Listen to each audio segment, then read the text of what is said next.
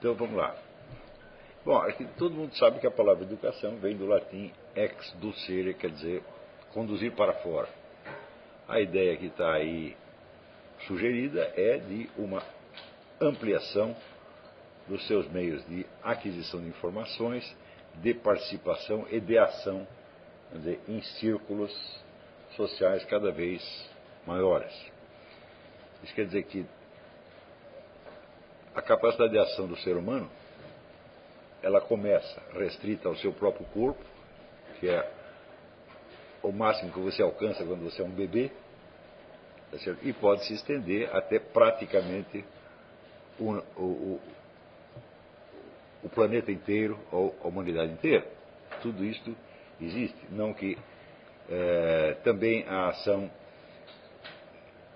se diversifica num outro sentido, no sentido temporal, da ação fugaz que se esgota nela mesma naquele momento, e a ação duradoura cujos efeitos podem se prolongar ao longo de séculos ou milênios.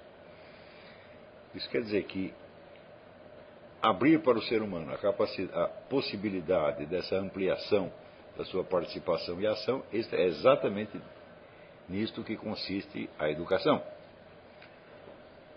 Bom, a primeira dificuldade, o primeiro elemento da educação, consiste em que cada ser humano ocupa um lugar no espaço, tem um corpo, e nesse corpo ele recebe sensações e informações que são somente dele, tá que não, não são compartilhadas e que são enormemente diversificadas conforme a estrutura do seu corpo, a sua hereditariedade, eh, toda a sua conformação pessoal. É, a possibilidade, vamos dizer, da comunicação meramente corporal entre seres humanos é estritamente limitada. Se você pensar assim, qual é a possibilidade que dois bebês recém-nascidos têm de se comunicar um com o outro, você vê que eles conseguem dizer muito poucas coisas. Tá certo? Então, é uma comunicação entre um bebê e a sua mãe, é constituída de meia dúzia de sinais elementares, e o bebê não vai conseguir dizer nada mais do que isso aqueles de nós que têm filhos conhecem dizer, a angústia de você ver um bebê chorando e você não sabe onde está doendo, você não sabe qual é o problema e ele também não consegue explicar. Né? Então, aí você pode ter uma imagem dizer, da impotência do ser humano quando nasce. E a educação visa a ajudá-lo a superar essa impotência gradativamente. Como é que se faz isso? Se faz através de instrumentos que foram criados ao longo dos séculos pela cultura e transmitidos de geração em geração. Entre esses instrumentos, o mais importante, evidentemente, é o que nós chamamos a linguagem. Porém, quando falamos linguagem, a palavra é um pouco ambígua, porque ela significa, por um lado, o conjunto de instrumentos, de signos que você vai receber, dizer, com determinados significados que você vai é, decorando, por assim dizer, e aprendendo a usar. Mas através da linguagem você não está só obtendo um instrumento de comunicação. Junto com a linguagem, você obtém um acesso a toda a cultura ambiente. Sem isso, a linguagem simplesmente não seria possível. Quer dizer que vamos distinguir essas duas coisas. Convencionalmente, nós vamos chamar de língua aqueles instrumentos materiais que você adquire através do ouvido e também da, da visão quando aprende a escrever, tá certo? E de linguagem, o conjunto inteiro dos significados a que você tem acesso através dessa linguagem, mesmo aqueles que você não conhece ainda, mas que através dessa linguagem são potencialmente acessíveis, tá certo? Bom, tanto a língua quanto a linguagem são elementos de ordem social coletiva que não foram criados especificamente para você. Tá? Eles são um patrimônio comum. E quando você aprende, você, por assim dizer, você adquire em parte esse patrimônio comum, mas você começa a fazer parte dele também.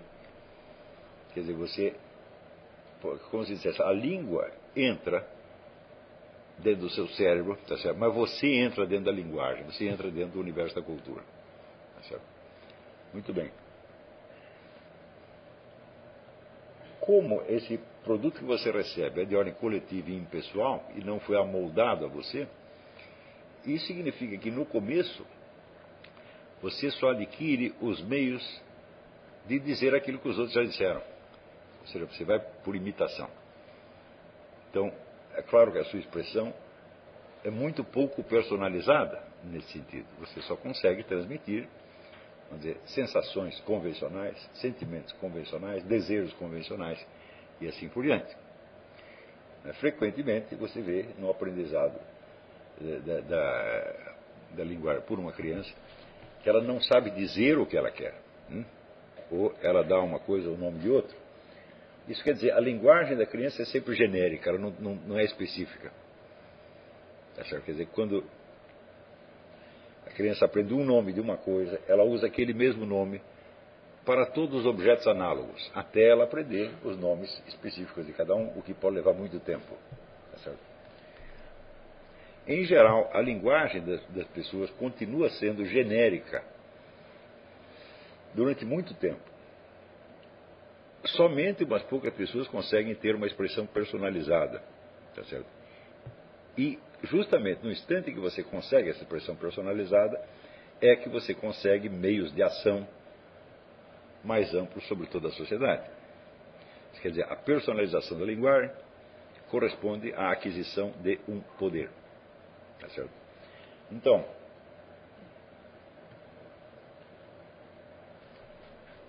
e aí a coisa toma um, um, rumo mais ou menos paradoxal, porque quanto mais genérica é a sua linguagem, ou seja, quanto menos você tem acesso a uma linguagem personalizada, mais você está preso no mundo das suas sensações e emoções individuais. Ou seja, você não consegue compartilhar, você não consegue trocar. Se você não consegue dizer o que você sente, o que você deseja, etc., então você não pode compartilhar. Então você está preso, por assim dizer, dentro do seu corpo. Tá certo? Então, mais ou menos como um bichinho. Quando ele tem uma dor, uma coisa assim, ele não vai conseguir expressar aquilo. Tá então é uma espécie do sofrimento mudo, sofrimento incomunicável. Tá? Ou só comunicável genericamente. Então, quando um bebê chora, você sabe que ele está se sentindo mal, mas você não sabe se ele está com sono, está com fome, está com dor, qual é o problema.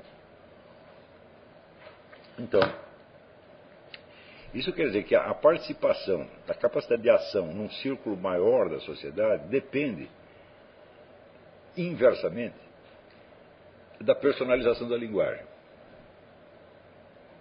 Estão compreendendo isso aqui? Bom, isso aqui é, é uma observação simples, básica, que deveria orientar todo o processo educacional. Ou seja, para você conseguir personalizar a sua linguagem e a sua atuação, você precisa ter adquirido um domínio enorme da linguagem tá e de todos os sinais, símbolos que percorrem a, a atmosfera cultural onde você vive. Ou seja, a ampliação da referência é ao mesmo tempo uma personalização e uma individualização da linguagem. Tá certo? E uma coisa não pode vir sem a outra. Tá certo? O que nós falamos da linguagem é, não se refere somente à língua, mas ao conjunto da cultura, que é todo ele feito de signos. Hum?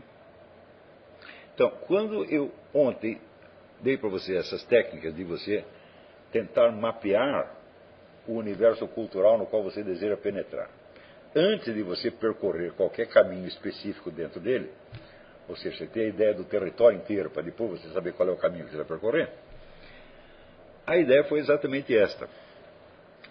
Isso quer dizer que as suas ideias, as suas percepções, elas só adquirem um significado real e um significado culturalmente válido quando você sabe onde elas estão dentro do universo inteiro da cultura. Está entendendo? Fora disso, todas as suas ideias, sentimentos, convicções, etc., etc., não ultrapassam a esfera da sua existência pessoal e não tem significado para mais ninguém.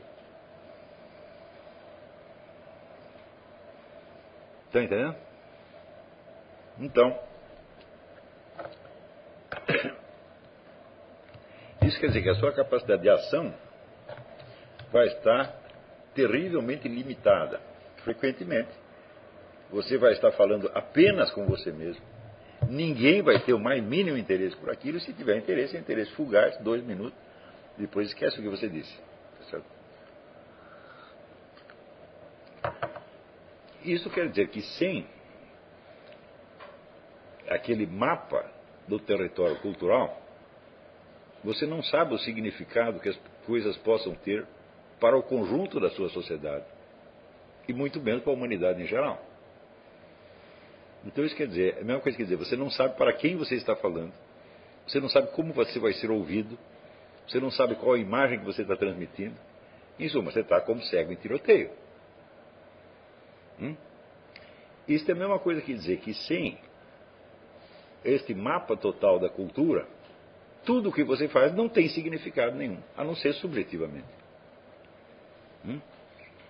Agora, você imagina o número imenso de teses universitárias que são publicadas anualmente hum, e que caem precisamente sob esta classificação. São discursos subjetivos que nada significam para ninguém, hum, que nunca serão lidos, que nunca ninguém vai se interessar por aquilo e que não deve se interessar mesmo. E que só tem interesse, algum interesse em função de uma obrigação administrativa que o professor tem de aprovar ou desaprovar aquela porcaria. Hum? Então, isso quer dizer, isso é uma imensa produção de discursos sem sentido. Porque, uma tese, sobretudo uma tese universitária, que é uma coisa que pretende entrar no universo da alta cultura, ela só pode adquirir algum significado se o indivíduo tiver a linguagem total da cultura dele. Hum? O que não acontece, evidentemente. Isso quer dizer que aquele indivíduo vai adquirir uma linguagem, e com linguagem eu não estou falando só de meios de expressão, estou falando de meios de aquisição de informações, de meios de participação no mundo, de meios de ação. Ele só vai adquirir uma linguagem que funciona dentro do estrito âmbito escolar onde ele está. Hum? É o código que ele compartilha com o seu professor, com alguns outros alunos, com a administração da universidade e, na verdade, com mais ninguém. Hum? Mais ainda, como a atividade intelectual, entre aspas, dessas pessoas está presa, por assim dizer, à sua existência corporal, não sai, não sai de não, não vai parar muito longe disso. Tá e como ela não tem significado para mais ninguém, ela ajuda a prender o indivíduo ainda mais dentro do seu próprio universo imediato e individual. Ou seja, isto é o que eu quero dizer quando eu digo que a universidade fabrica idiotas. Isso não é uma ofensa, isso é no sentido etimológico da palavra idios, que quer dizer o mesmo. Hum? O indivíduo só está falando com ele mesmo, ele só entende ele mesmo e quem for muito parecido com ele. Entendeu? Isso não só no sentido espacial, quer dizer, a expansão daquilo pelo mundo é limitado, mas no sentido temporal também. Ou seja, decorridos dois dias, ninguém mais vai lembrar disso. É por isso que a produção científica, entre aspas, das nossas universidades simplesmente não é consultada no mundo. Hum? Quer dizer, o número de citações de trabalhos acadêmicos brasileiros no mundo é, é ínfimo. Então, ninguém se interessa por aquilo. Então, no entanto, você vai ver que não falta na universidade alguma instrução sobre como você redige um trabalho científico. Acho que todo mundo teve um pouco disso na universidade às vezes com o incrível nome de metodologia científica. O sujeito disse, vou dar um trabalho de metodologia científica e te dá um trabalho de como redigir um, um, uma tese acadêmica. Você sabe que isso também no Brasil é norma, ou seja, eles não conseguem distinguir normas de redação de metodologia científica. Então,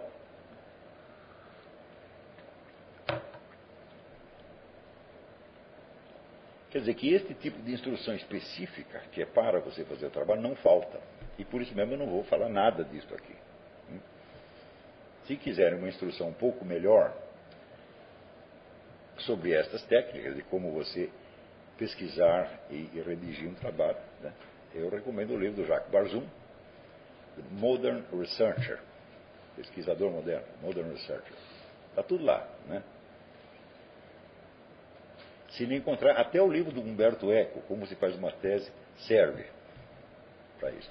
Então, ele vai te dar uma série de cânones tá certo? E, e preceitos que servem para você tornar a sua tese aceitável para o seu professor. Isso não vai garantir absolutamente que ela tenha alguma importância.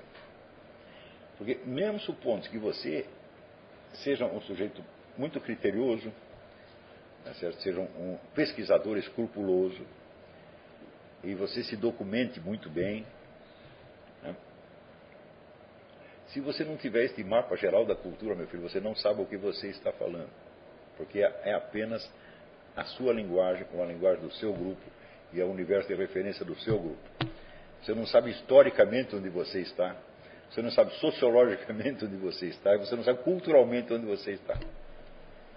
E é por isto mesmo, é justamente para suprir isto que existem as universidades e se chamam universidades por causa disto. Ou seja, elas deveriam educar o indivíduo, quer dizer, trazê-lo para fora, fazer com que ele crescesse, até ele poder ser um habitante consciente do universo da cultura, e não apenas um habitante do seu departamento. Né? Departamento no qual também ninguém mais sabe onde está. Tá Você vai, vai, ver que na, na USP, em São Paulo, tem um obelisco, e em volta do obelisco tem um, uma frase lá do Miguel Reale, que fala do universo da cultura que vai em todas as direções.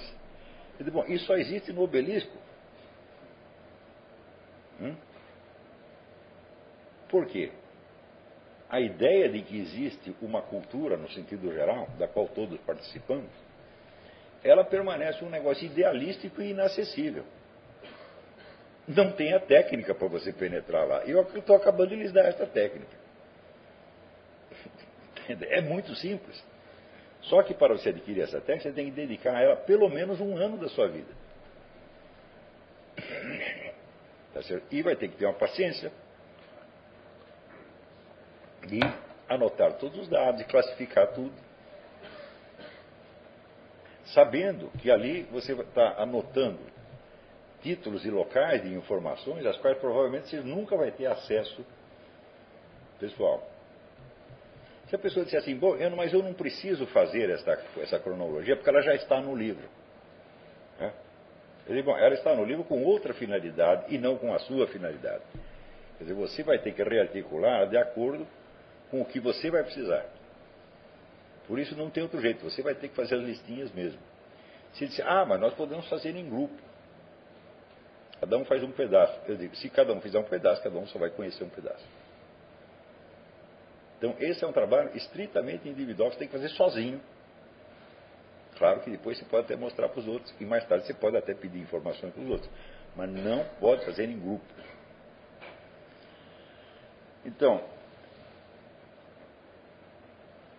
mais ainda, você não pode abranger somente aquelas áreas do conhecimento na qual você tem um interesse direto ou profissional. Você tem que pegar as áreas contíguas. Tá certo?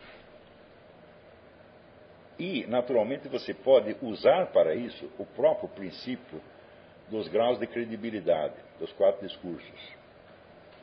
Tá certo? Então, você começar com a cultura do imaginário, hum? as obras de arte.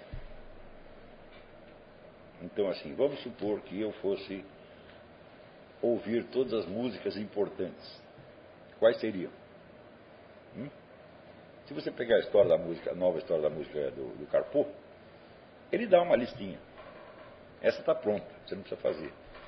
Na verdade, é a, a, lista das músicas importantes é a mais simples que existe. Essa, é, e não é utópico você dizer, ou vou ouvir tudo isso. Hum? Então, você pode até pegar esta cronologia do Carpo e tentar realizá-la. Quer dizer, eu vou comprar todos esses discos e vou ouvir tudo. Então eu terei a história da música ocidental na minha cabeça, não sob a forma de nomes e dados, mas sob a forma de sons que eu vou recordar. Isso faz uma diferença brutal. Né? Então, eu hoje mesmo estava lendo no livro do próprio Jacques Barzun, escreveu uma biografia de Hector Berlioz, o compositor. E ele diz o seguinte, que é, circula né, uma, uma imagem, um slogan de que o Requiem de Berlioz é um negócio muito exagerado e elefantino, por assim dizer, grotesco. Né? E isso aí é repetido, passa de boca em boca desde a morte de Hector Berlioz. E evidentemente quem vê isso perde o desejo de ouvir o Requiem. E finalmente, quando esse conceito apareceu na enciclopédia Grove, que é uma das enciclopédias mais reputadas na área de, de música, daí o crítico do New York Times escreveu assim: não é nada disso. Eu sei disso pelo seguinte: eu ouvi o Requiem. E vocês só leram a respeito. Hã? Você entende a diferença que isso faz? Então, isso aqui é uma coisa básica, a história da música. Né? Não é uma história verbal. Tem elementos verbais, é claro, de suporte da música, a teoria no qual ele se baseou, as ideias dele, etc, etc. Mas, mesmo que você leia, por exemplo, você lê os escritos de Wagner sobre o que, como ele entende a ópera, tá ou do próprio Berlioz, tem muitos é, músicos que foram teóricos também. Não está garantido que nas obras dele ele realizou exatamente aquilo. Hum? Ele pode ter uma teoria, mas na hora H ele só conseguiu fazer uma outra coisa que também deu certo. Então, você não vai desprezar os elementos verbais da história da música, mas o essencial se constitui de sons. E é melhor você ter a história da música na sua memória com os sons do que somente as palavras. A não ser que você seja surdo, você vai ter que se contentar com as palavras. Então, você pode começar, vamos dizer, com o essencial das artes. Se não, é as, se não são as artes a área específica do seu interesse, então significa o seguinte: você ali, nesse ponto, onde você não tem um interesse pessoal nem profissional é, notável, ali você vai se ater somente às fontes primárias.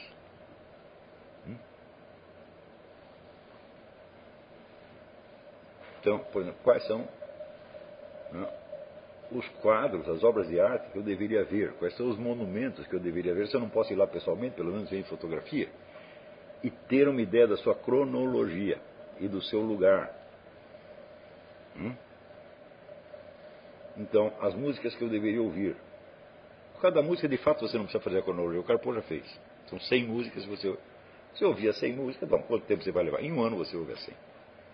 Está completa a sua cultura musical, que não é de músico, não é de teórico da música, não é de crítico de música, mas é de um ouvinte informado.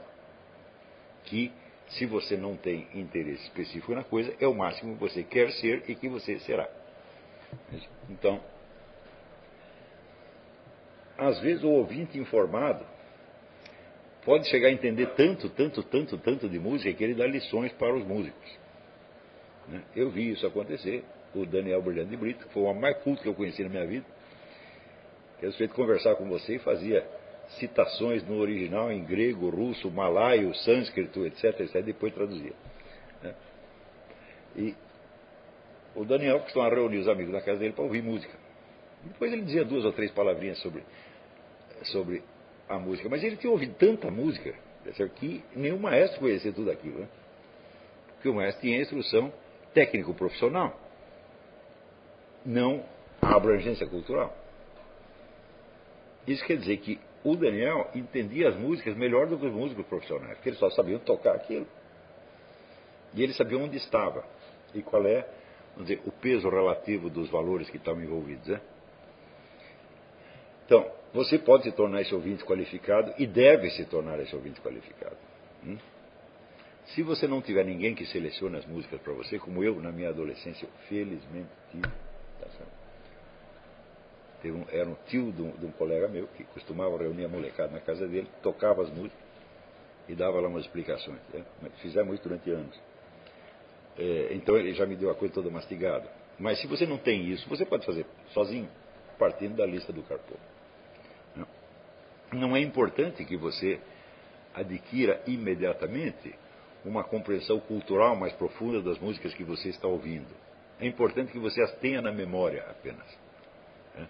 Com o tempo, essas formas musicais que você guardou na memória, elas mostrarão uma fecundidade enorme em todos os setores do conhecimento. Hum? Vamos dizer, o senso da forma musical facilita as suas intuições na ordem matemática científica, facilita a sua intuição da forma literária quando você lê ou escreve e assim por diante. Ou seja, guardar músicas na memória é absolutamente fundamental. Você não precisa ouvir nenhuma explicação sobre a música, você não precisa entender nada, só guarda na memória. Foi, daqui uns anos você vem me contar o efeito. Hum? Eu comecei por sugerir aos alunos, não a grande música do Ocidente, mas apenas canções, que eu botei lá na página do seminário, listas e listas e listas de canções curtinhas, fáceis de guardar, etc. E essas não, não visavam a este efeito, visavam apenas a um efeito psicológico, de saneamento da sua atmosfera. No que, que você deve pensar quando o ambiente em torno está muito fecal. Né? está no meio da feiura, do caos, do... lembra as canções e pensa nelas e tenta recordá-las. Isso lhe fará muito bem e você conseguirá, mais ou menos, se isolar do ambiente sem estar perdido nele. Você pode fazer isso, por exemplo, quando está dirigindo um automóvel. Nada impede. Né? Se você pode ouvir uma música, bom, você pode recordar outra também. Né? Tá então, é uma coisa que você pode fazer com atenção periférica e que te protege, vamos dizer, de uma, da atração hipnótica da feiura, porque aquilo que é feio e deprimente também atrai nossa atenção. Hum? Então, essa coleção de canções não tinha essa finalidade que eu estou falando. Tá Quando você tiver adquirido, tiver na memória, por assim dizer, a história da música ocidental, tá você tem o conjunto das formas sonoras correspondentes à estruturação de toda a cultura de todas as épocas. É? Por exemplo, é,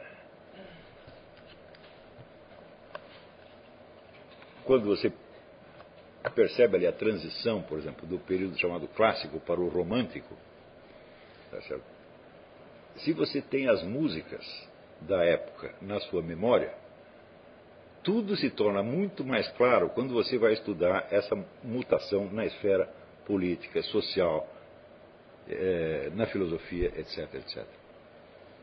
Isso quer dizer que existe um certo, uma certa analogia entre as formas artísticas e as formas de pensamento de todas as épocas. Não é isso?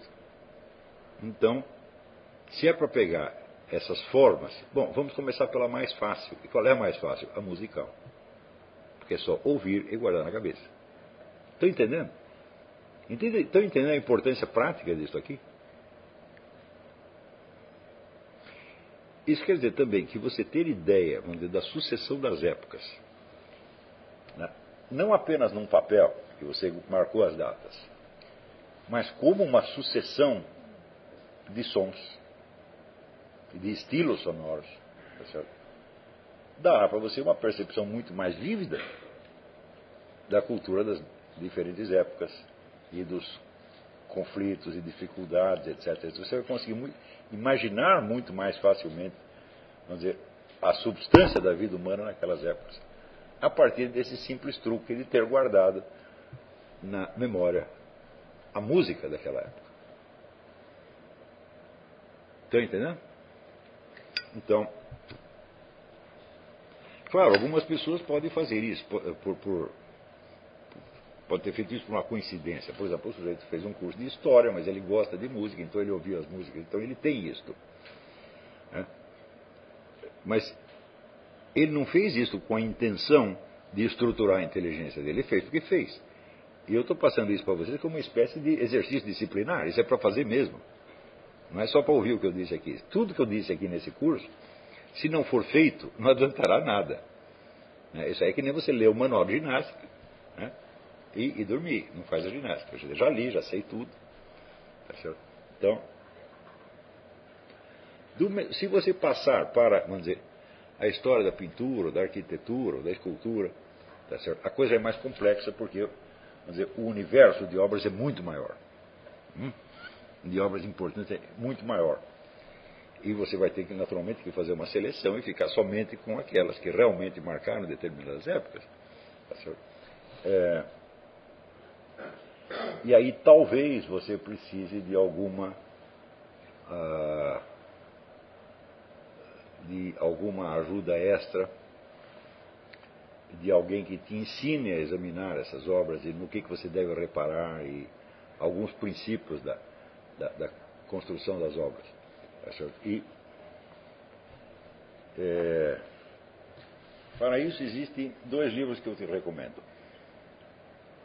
É, um é um do, do crítico brasileiro, Carlos Cavalcante, chama Como Entender a Pintura Moderna. E tem um outro livro, é sobre pintura geral, cujo título agora me, me escapa, mas que não é tão importante. É, e o segundo é o do Max Friedlander, não é o Paul Friedlander, Max Friedlander, não sei se é parente, que se chama On Art and Connoisseurship. Connoisseurship é a arte do connoisseur. Né? É uma palavra inglesa feita de uma raiz francesa, uma coisa, palavra horrorosa, mas connoisseurship. Max Friedlander, On Art and Connoisseurship. Eu não sei nem se os americanos pronunciam assim, mas a palavra a, a raiz é connoisseur, uma palavra francesa, quer dizer o conhecedor, ele que conhece. O connoisseur, ele não é um historiador da arte, ele não é um crítico de arte, ele é um, simplesmente um empregado ou dono de uma galeria, encarregado de examinar as obras e ver a sua autenticidade e o seu valor. E Max Friedlander foi estudar arte, ele foi também aluno Max Dvorak, como o Otmane Charcot, etc. E porque lá pelas tantas ele achou que ficar numa universidade dando aula não seria muito proveitoso para a sua carreira, seria muito chato e daria pouco dinheiro. E ele decidiu virar um connoisseur e trabalhar em galerias de arte. Não é que ele não tem carreira acadêmica nenhuma. Mas ele escreveu o melhor livro sobre, de introdução à, à como dizer, contemplação das obras de arte. Não sei se a palavra é essa, contemplação é um pouco exagerada. Tá certo? É, também a apreciação já subentende um, é o conhecimento das obras de arte. Aquela palavra conhecer é perfeita, quer dizer, o que conhece. É como o que conhece vinhos, por exemplo. Né? Então, ele tem que tomar o vinho, né? Então, e ele sabe pelo gosto distinguir, então, né, a marca, a região, a época, etc, etc. O conhecedor de quadros sabe fazer exatamente isso. Né. Então, mas somente esses dois livros, não leia muito mais sobre isso, não, que vai te atrapalhar. O que interessa é você ter essas imagens na memória. Hein? E saber qual é a época e o lugar. Você não precisa saber mais nada.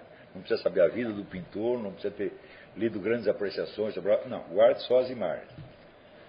Leibniz dizia o seguinte: que o sujeito que tivesse visto mais figurinhas e guardado na memória, mesmo que as figurinhas fossem todas fictícias, seria o sujeito que. o mais erudito de todos. Hum? Então, ver as figurinhas e guardá-las na memória, assim como ouviu as músicas, ver as figurinhas. Hum?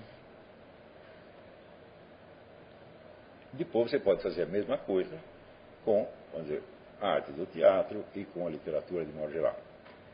É claro que uma obra de arte literária não pode ser apreciada tão rapidamente quanto uma música. Tá certo? Você pode levar dois, ou três, ou quatro, ou cinco dias, ou um mês para você ler um livro. Tá? E, naturalmente, o monstruário de obras que você vai obter vai ser bem menor. Tá? Mas, aí você vai ter que suprir com a pura cronologia hum? e com uma espécie de bibliografia crítica. para isto aí, a melhor maneira que você tem de fazer, a coisa mais simples e rápida é você pegar a história da literatura ocidental do Carpo né, e anotar todos os autores, mas tem muitos autores menores que ele trata ali que para nós não tem interesse, nós não somos profissionais das, das letras, né? a não ser se você quiser ser. Né? Mas é, você simplesmente fazer a lista dos autores e obras que você deveria ler para você chegar a conhecer a literatura tanto quanto se você fosse o Otto Maria Carpo.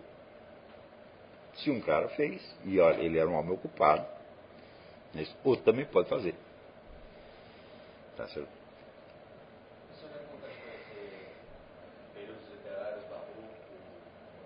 Não, aí você já entrou na teorização. Né? Quer dizer, não é com, essas, com esses conceitos gerais que você vai aprender literatura. Né? Você vai aprender o quê? Com a memória das obras. Naturalmente você vai ter que ler poucas, você vai ter que ler só as mais representativas. Mas elas marcaram as épocas. Então, por exemplo, nada substituirá, por exemplo, a, a a experiência de você ler, por exemplo, o Dom Quixote, hum, e depois você ler, por exemplo, o Weltmeister de Goethe.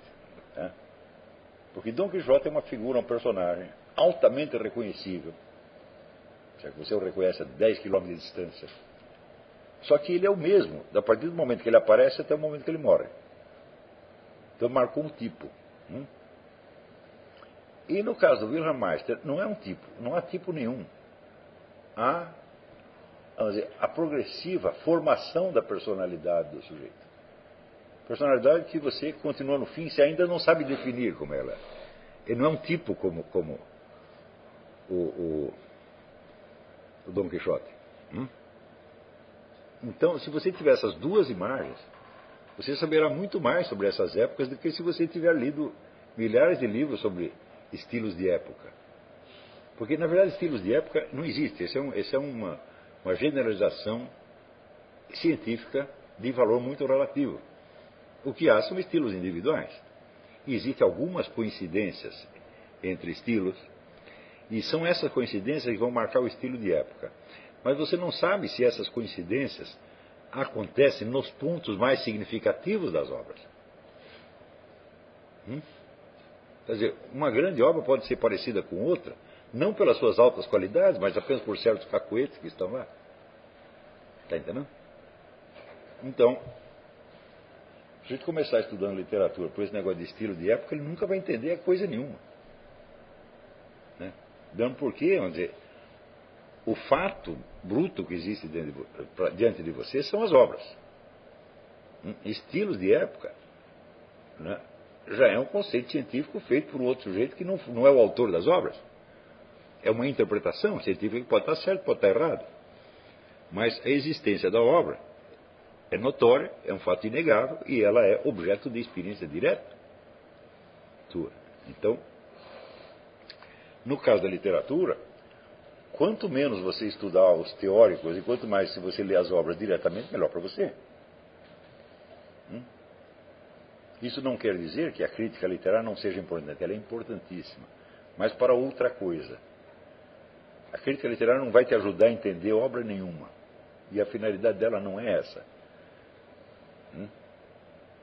E a crítica literária, ela vai tentar extrair o conteúdo intelectual, cultural, de um conjunto de obras. Ela vai tentar pesar, vamos dizer, o valor e a importância de uma determinada obra dentro do contexto cultural, tal como o crítico o entende. Hum? Então, o crítico é geralmente um sujeito de enorme cultura, é um cara que fez tudo isso que eu estou falando para vocês. Né? E que ele é capaz de ler uma obra, tendo como superfície de contraste toda a cultura que ele acumulou. Hum. Uma espécie de sociologia da literatura? Não, jamais, jamais. Sociologia da literatura é, pretende ser uma, uma ciência. Então, tem métodos, e critérios estabelecidos, e é uma atividade que, em princípio, pode ser compartilhada coletivamente. Tem vários sociólogos e as conclusões têm que ser, vamos dizer, validadas coletivamente. A crítica literária não, a crítica literária é uma atividade exclusivamente individual. É um homem inteligente e monstruosamente culto, né, que quando lê um romance, um poema, aquilo ecoa nele de uma maneira muito mais rica do que no leitor comum, porque ele tem mais é, elementos de comparação e superfície de contraste. Quer dizer, a sensibilidade dele está muito mais diferenciada. Ele tem milhões de símbolos na cabeça, entendeu? Então aquilo ecoa para ele de uma maneira mais rica e mais diferenciada do que para o leitor comum. Então imagine o seguinte, imagine que você nunca leu nenhuma obra literária importante, né? Mas você pega lá a história do Carpo e você vai fazendo Vai lendo por alto, lendo rapidinho, sem prestar muita atenção, tá? Pegando só os, as informações básicas sobre cada autor, tá certo? E montando a sua cronologia. E você, no fim de um ano, você tem a cronologia inteira. Hum? E daí você vai ler pela primeira vez uma obra, aliás, literária. Ela vai ecoar dentro de você com muito mais riqueza. Está compreendendo? É isso que é educação, pô. É o ex do ser, levar para fora, fazer com que você sinta as coisas, não somente, vamos dizer, com a sua, vamos dizer, estrutura biotipológica, tá certo? Mas com uma alma que foi ampliada pela aquisição desse referencial cultural, tá certo? E que sabe se orientar no território inteiro da cultura. Está compreendendo? Quer dizer, essas informações, essas cronologias que você vai fazer, elas se tornarão instrumentos de percepção. E é para isso que elas servem. Está compreendendo? Isso vai dar muito trabalho.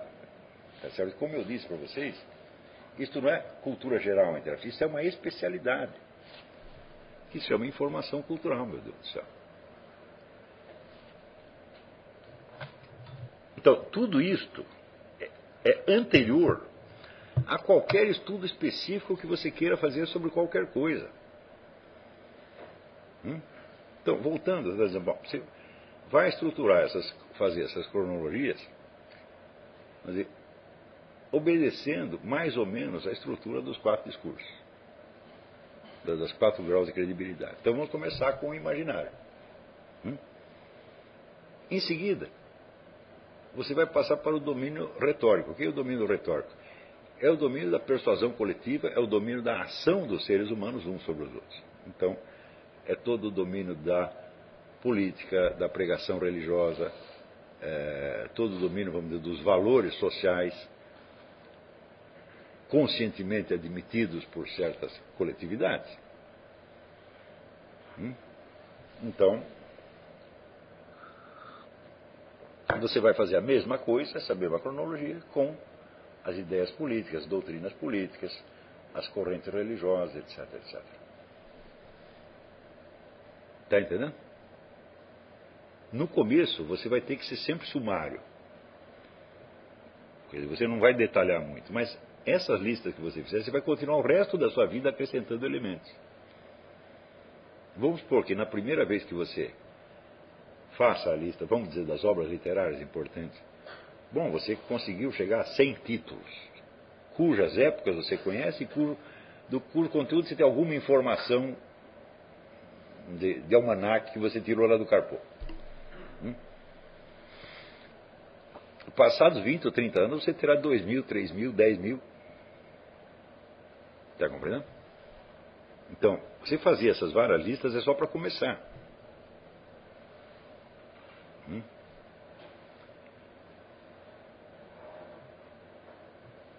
Então, em terceiro lugar, você entra vamos dizer, no, no reino dialético, o reino da, da, possibilidade razoável, e este é o reino próprio da discussão filosófica. Ora, a discussão filosófica só acontece dentro de um meio onde já existem crenças hum, e onde já existe uma sensibilidade pública, portanto, onde existe a arte e onde existe crenças políticas, crenças religiosas, etc, etc. Sem isso não existe filosofia. Portanto, quer dizer, se você não passou primeiro pelos dois outros níveis, você não vai entender o que, é que os filósofos estão falando. Você não vai entender nada. por mais que você estude filosofia. Então, por exemplo, se você passa a vida lá estudando a filosofia de Hegel, hum, você não sabe da carreira de Napoleão, você não vai entender uma palavra do que Hegel está dizendo. Por mais que você estude. É claro que se você for estudar seriamente, você partir para a bibliografia secundária, estudo especializado, alguém vai te chamar atenção para isso. Mas se você já soubesse desde o começo, seria melhor.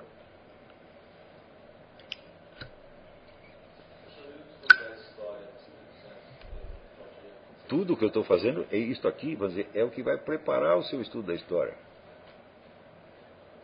Está entendendo? Você vai usar esses livros de história, em primeiro lugar, como meras fontes de informação cronológica. Hum? Depois você pode lê-los, já acompanhando o fio das interpretações, pegando os conceitos que o sujeito está usando, os métodos, etc. Mas no começo não. No começo você só está interessado na cronologia. Por isso você pega o livro do Otto Maria Carpois, né, você não vai ler, você vai dar uma lambida apenas. Está entendendo? E ela vai anotando os nomes dos autores de obra. E se precisar uma ou outra palavrinha para eh, efeito mnemônico de você saber mais ou menos do que, que se trata, você anota aquilo ali. Hum? Então,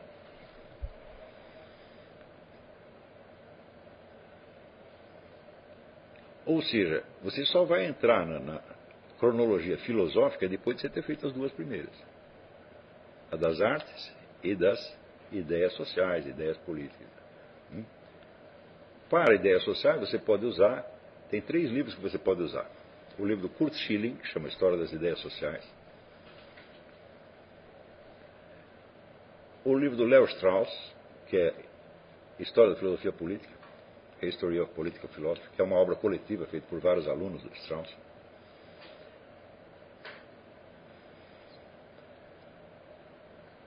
E a, história, a, própria história das ideias políticas do Eric Fögelin, que é uma obra incompleta, mas que chama atenção para muitas coisas importantes.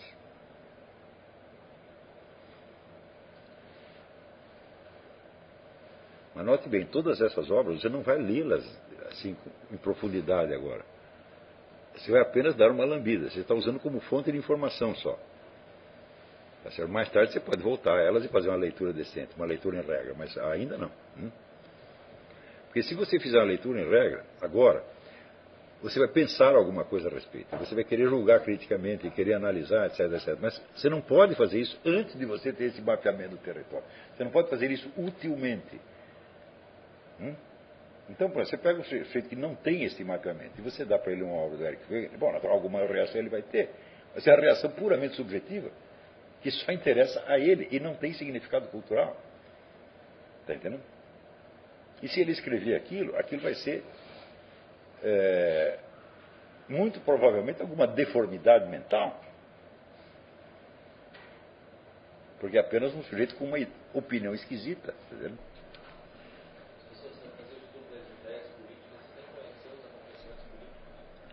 Sim. Sim. Não, você vai, com isso você vai ter, vamos dizer, a armadura, o esquema formal, né, dentro do qual, depois mais tarde, você vai entender a sucessão dos acontecimentos políticos. Uma, uma cronologia dos acontecimentos políticos seria um negócio imenso, não acaba nunca, está entendendo? Mas das doutrinas políticas é uma coisa abarcável. E, evidentemente, uma coisa tem a ver com a outra. Né? Por exemplo, você não vai conseguir entender o Maquiavel sem você entender a situação política da Itália. Hum? E assim por diante. Você não vai poder entender o Jean Baudin sem entender nada da monarquia francesa e assim por diante. Tá certo? Mas vamos dizer que a história das ideias políticas, das doutrinas políticas, das crenças políticas, ela é, a, vamos dizer, a armadura mais geral e abstrata dentro do qual sucedem os acontecimentos políticos. Tá certo? Então, isso como, como preparação para o estudo da história é absolutamente magistral. Então, não comece a ler os livros de história. Se você for ler, use apenas como subsídio para formar a sua cronologia. Hum? E finalmente você chega no nível, vamos dizer, da, um discurso lógico-analítico, onde você vai ter a história das ciências. Hum? A história das ciências, por incrível que pareça, é um treco muito mais fácil, porque o número das verdadeiras descobertas científicas é muito pequeno. A maior parte da atividade científica é uma coisa é, predatória. Quer dizer, são, são buscas inúteis, são conclusões irrelevantes, etc. De repente aparece algum treco que funciona, tá certo? Então, tem, por exemplo, um, saiu no Brasil um livro História da Medicina, o autor acho que George Gordon, uma coisa assim. Eu li faz muitos anos, eu não lembro direito. Mas ele dizia o seguinte, ao longo de toda a história da medicina só houve 12 descobertas. Eu falei, que bom, bom para mim, hein? eu anoto as 12, fico sabendo algo sobre cada uma, e eu tenho, então, esquematicamente o desenvolvimento histórico daquela coisa. Eu não tenho ainda a compreensão de como é o processo efetivo da investigação científica. Eu não tenho ideia da história das lutas intelectuais que resultaram nessas descobertas, mas eu tenho o esquema geral do que sobrou, no fim das contas. Está entendendo?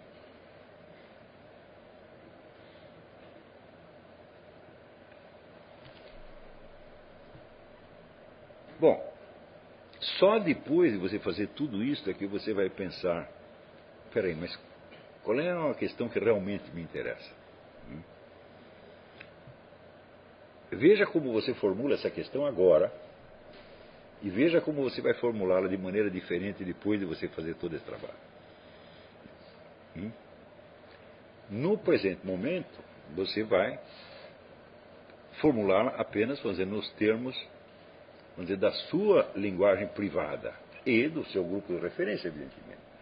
Mas depois de você fazer todo este trabalho, né, você vai ser capaz de equacionar a sua questão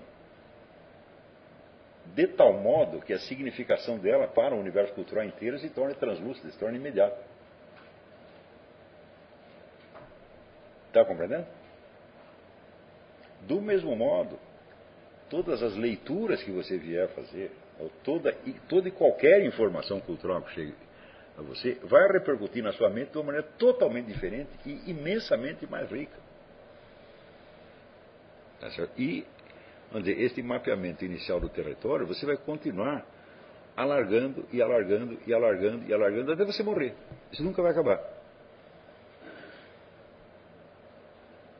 Estão compreendendo?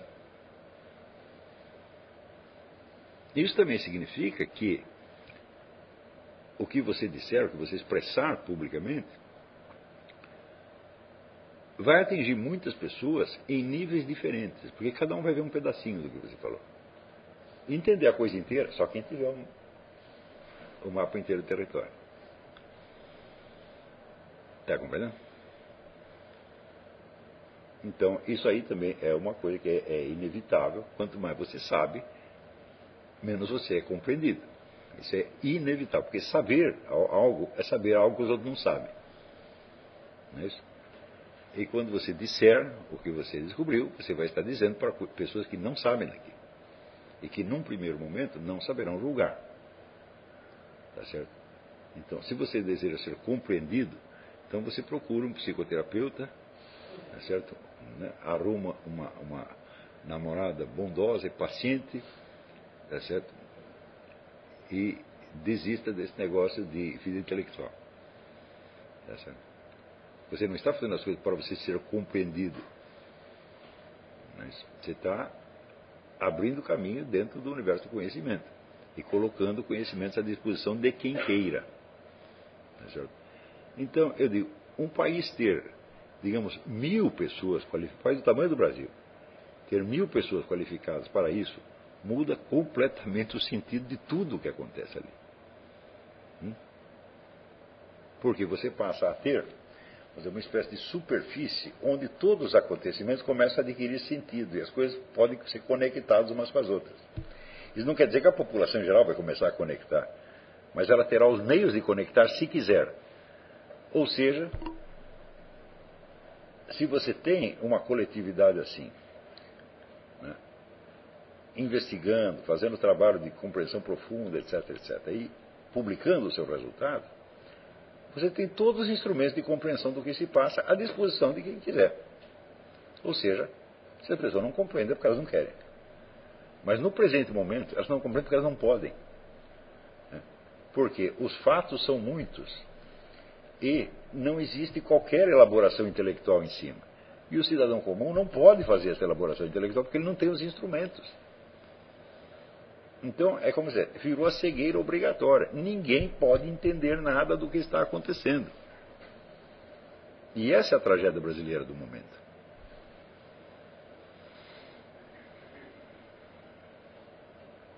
Estão compreendendo? Então, é por isso que eu digo e repito, eu estou dando esse curso somente para pessoas que estão interessadas em fazer este trabalho.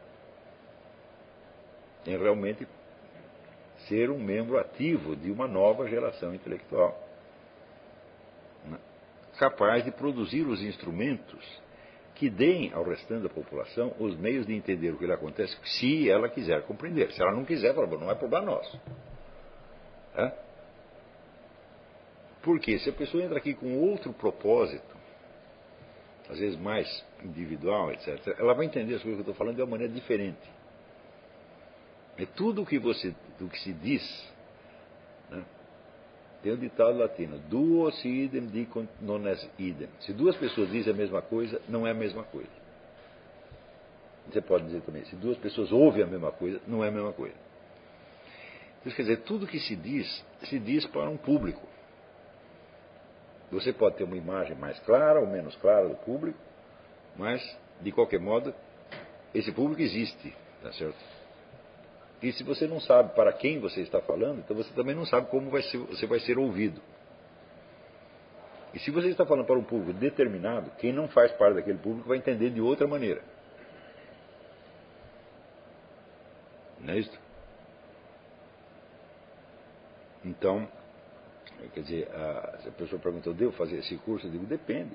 Você, o que, que você quer da sua vida? Você quer apenas aprender alguma coisa para você se orientar melhor? Ou você entende que existe um problema na sociedade em torno? Existe uma massa imensa de sofrimento, ignorância, confusão, etc, etc. E você quer fazer alguma coisa para aplacar isso aqui? Hum? Se é isso que você é movido por este intuito, tá certo? que é o intuito de caridade, na verdade. Né? Então você é a pessoa certa para fazer esse curso.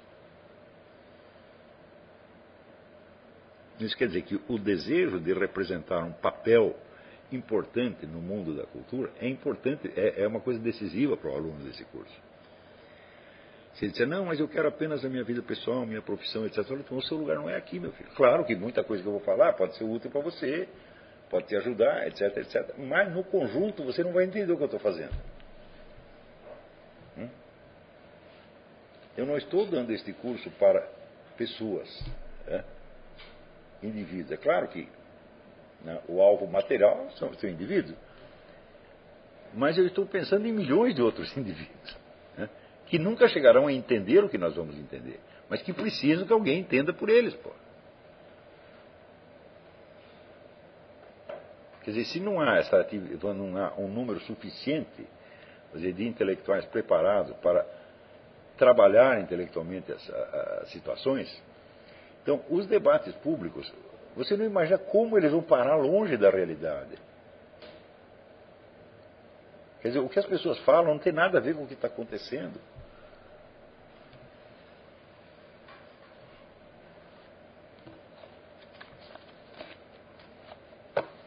Então,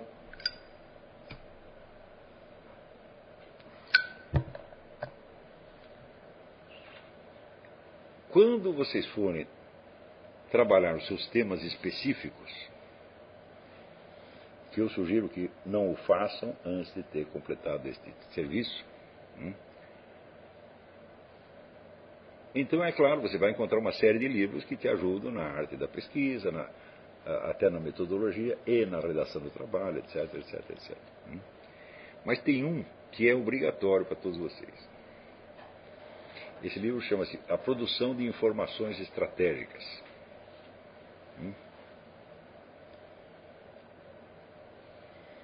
Em inglês Strategic Intelligence Production. E o autor chama-se Washington Platt, P-L-A-T-T. Este livro, por incrível que pareça, ele só é ainda relativamente acessível na sua tradução brasileira, publicada pela editora Agir 50 anos atrás. Em inglês, os exemplares custam 2 mil dólares. Um livro que sumiu. Né? O Brasil custa entre 100 e 200, você encontra. Acabei de comprar mais um, um exemplar por 90 reais. É o mais barato que tinha. Então, claro que eu sugiro que a vida editorial publique amanhã. Esse livro te explica como um oficial de informações coleta informações, analisa, testa e redige o seu informe. Hum?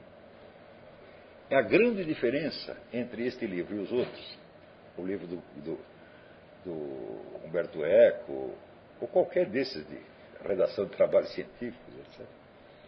É o seguinte: o sujeito que escreve um trabalho científico na universidade, ele escreve só para o professor dele, para ele ser aprovado. Hum?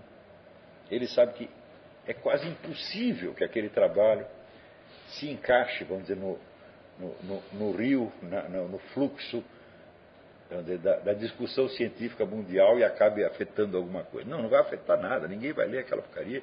Tá se ler, vai ler o resumo e dizer, isso é bobagem, e passar adiante. Né? Mas o professor tem que ler para aprovar. Tá certo? Então, é um trabalho que não tem finalidade objetiva. A finalidade do trabalho acadêmico é inteiramente voltado para o benefício do próprio aluno. Hum? Só o que ele quer é ser aprovado. Hum? Agora, o oficial de informações, ele tem que produzir uma coisa objetiva que vai servir como base de decisões que, se a coisa dele estiver errada, pode ser catastrófico. É? Pode ter efeitos catastróficos. Tá e resultar na sua demissão é até coisa pior. Então, quer dizer, o oficial de informações tem de ser maximamente objetivo, mais do que qualquer cientista. Está entendendo? Então,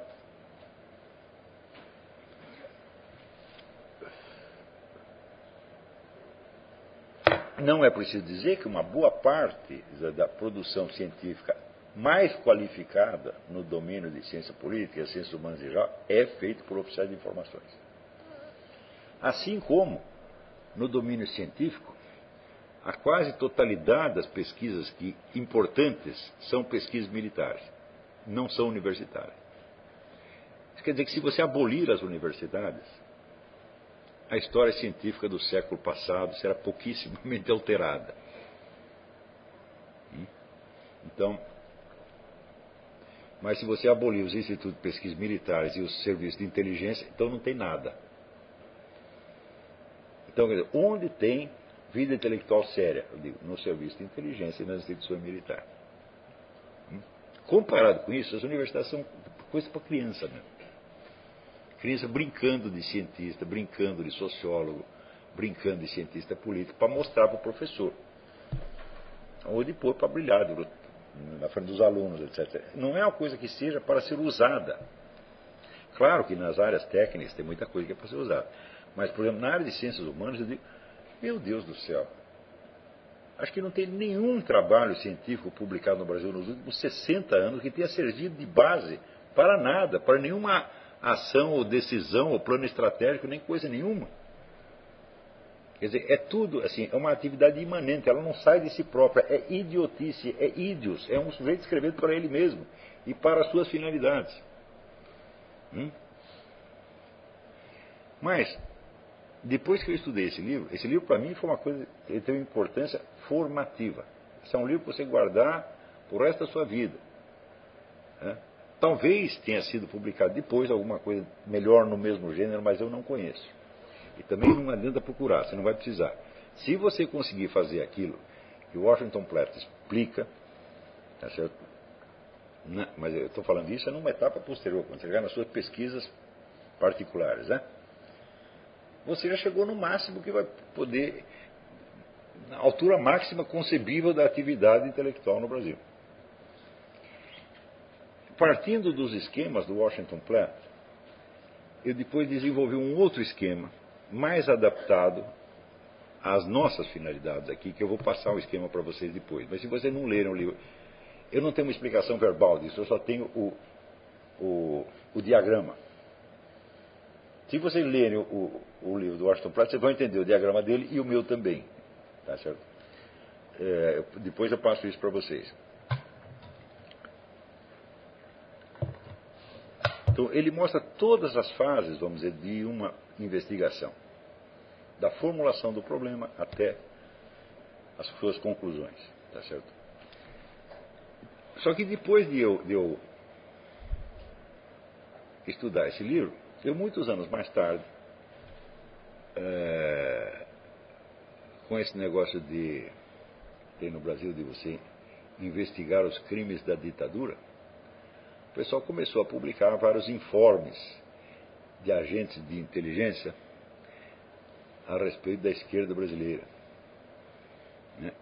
E quando eu li aqueles informes, eu digo, meu Deus, mas eram estes os oficiais de informações do SNI? Eles não eram oficiais de informações. Eles eram apenas informantes. Né? Ou dedos duros. Nunca apareceu um verdadeiro informe de inteligência que eu, que eu lesse e disse, não, isso aqui está de acordo com, a, né, com as exigências. Né? Você vendo, por exemplo, que durante todo o tempo da ditadura, o governo militar e os seus agentes no serviço de informações desconheciam completamente Antônio Gramsci. Então isso quer dizer que eles tinham uma visão puramente material e conspiratória da atividade da esquerda. Conspiratória até policial militar. Hum? Então, foi por isso que quando acabou, depois de 20 anos de ditadura, acabou a ditadura, no dia seguinte a esquerda estava todo dia no poder. Ou seja, aquilo que você tinha tentado evitar em 64 aconteceu né, na década de 80. Então, ou seja, fizeram o contrário do que prometeram. Nós vamos livrar o país do comunismo. Não, não, não, você vai entregar o país ao comunismo. Então, por quê? Não eram verdadeiros oficiais de informações. Era um pessoal de um baixo nível, assim, medonho. O Orville, professor, é um exemplo disso?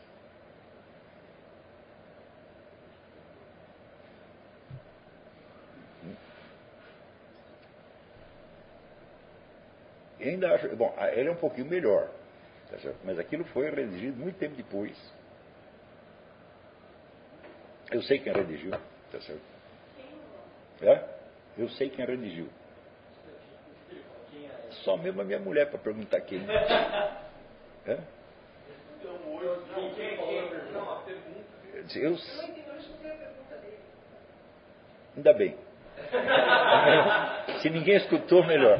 Tá bom? Não vou né? Isso é como essa discussão de namorado no filme americano. Eu não quero falar disso agora. então, é, mas a simples, se você perguntar ali quantos oficiais de informação, por exemplo, leram os livros da escola de Frankfurt, nenhum. Então eles tinham uma visão do comunismo, uma visão esquemática, uma visão de 1920, tá entendendo? E qual era a falha deles? Falta de conhecimento especializado? Não, a falta do mapeamento cultural. Eles não sabiam onde as coisas estavam. Eles suge... ah, estou aqui interessado numa guerrilha. Ah, então por que, que eu vou ler né, é, livros de uma escola de pensamento marxista que não era nem reconhecido oficialmente pela União Soviética? Tá? Caras pensam assim, então não, não vou estudar nada. Quer dizer, tinham, eles tinham a visão, em primeiro lugar, esse é, esse é um erro que foi cometido inclusive aqui. Tinham a visão todo o movimento comunista como uma coisa que partia da União Soviética. Ou seja, o movimento comunista era um braço da União Soviética. E, bom, em parte ele era isso, mas acontece o seguinte: o movimento comunista antecedeu a União Soviética e sobreviveu à União Soviética. Então, evidentemente, ele não pode ser entendido em função só do governo soviético.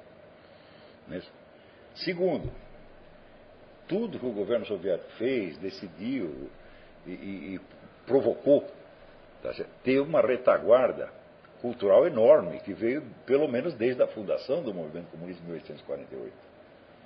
É. Quer dizer, o oficial de informações no Brasil pode não estar interessado em ler o Capital, mas Stalin estava. Né? Isso quer dizer que aquilo que Stalin falava, eh, dizia, decidia, etc., etc., tinha intenções mais complexas do que aquilo que ele estava dizendo. E você só captaria essas intenções se você tivesse, como dizer, a, a superfície de contraste. Senão você vai entender a coisa num sentido meramente é, material e praticista, por assim dizer. E aí mesmo o comunista vai te enganar. Então, no Brasil aconteceu isso, quer dizer, o que a esquerda fez com o governo militar foi o famoso boi de piranha. Quer dizer, nós criamos uma guerrilha, sabemos que os guerrilheiros vão todos morrer, enquanto o governo vai atrás da guerrilha, o que nós fazemos? Nós ocupamos as escolas, os jornais, as instituições de cultura, o movimento editorial, etc, etc. E a milicada não percebeu nada. Ao contrário, eles achavam que se eles eh, afagassem a esquerda pacífica, eles criariam uma divisão no movimento. Hum? E o pessoal da esquerda até fingiu uma divisão, fingiu uma ruptura. Quer dizer, uma parte do pessoal rompeu com o Partido Comunista. Não, quando você tem uma ruptura no Partido Comunista é só para constar. No fundo, eles são tudo amiguinhos, entendendo? E o pessoal que partiu para a guerrilha com, os com o Marighella não estava realmente rompido com o Partido Comunista. É, é assim, é, é, como se fosse uma divisão do trabalho. Olha, eu vou por aqui, você vai por ali. Lá no fim nós juntamos. O que der certo, deu certo. Véio. E foi assim que aconteceu. Né? Quer dizer, os guerrilheiros, evidentemente, né, não derrubaram o exército nacional, seria impossível, tá mas eles criaram a constelação de, de, de símbolos e de mártires que é o, é o elemento colante de toda a cultura de esquerda desde que terminou a ditadura. É para isso que eles serviam. Hum? Assim como se o pessoal do partidão dissesse, olha, vai lá e morre para nós poder ter um símbolo. Foi isso que os guerrilheiros fizeram. Mas essa convergência que o senhor era consciente ou ela aconteceu? Meu, você acha que líderes comunistas com anos de experiência, que estudaram a KGB, tá, agem assim, ah, foi tudo coincidência. É o que todo mundo pensa. Os caras acreditam, não acreditam em teoria da conspiração, acreditam em teoria da pura coincidência. Tudo acontece porque sim. Né? Isso é porque você não viu um plano escrito. Né? Ah, não estou vendo plano escrito nenhum. Para primeiro lugar, quem foi que disse que eles vão deixar você ler o plano? Né? Segundo lugar, quem disse que eles não queimaram o plano, então logo todo mundo leu. Né? Então, Quer dizer, aquele, aquele velho problema do Jelinek, a coisa mais importante nas ciências sociais é você aprender a distinguir quais são os processos que obedecem a um plano premeditado e aqueles que resultam da confluência de causas independentes. É então, na história do movimento comunista, praticamente nada resulta de confluência de causas independentes, a não ser quando essas causas vêm de fora do movimento e são reaproveitadas estrategicamente por ele. Então, né, por exemplo, mas tudo isso que eu estou falando se refere, dizer, a uma etapa posterior do seu trabalho, não agora. É, tudo isso é quando você decide, olha, eu vou estudar esse tema aqui e vou escrever sobre isso. Né? Mas não faça isso então antes de você ter esse mapeamento total. Diga.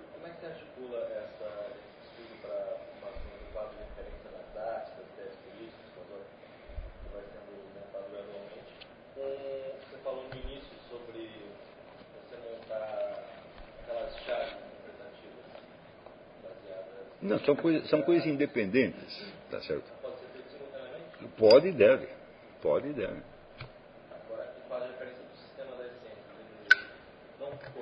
Por exemplo, eu acabei de dizer que a organização dessas cronologias pode, pode e deve obedecer à ordem dos, dos quatro graus de credibilidade.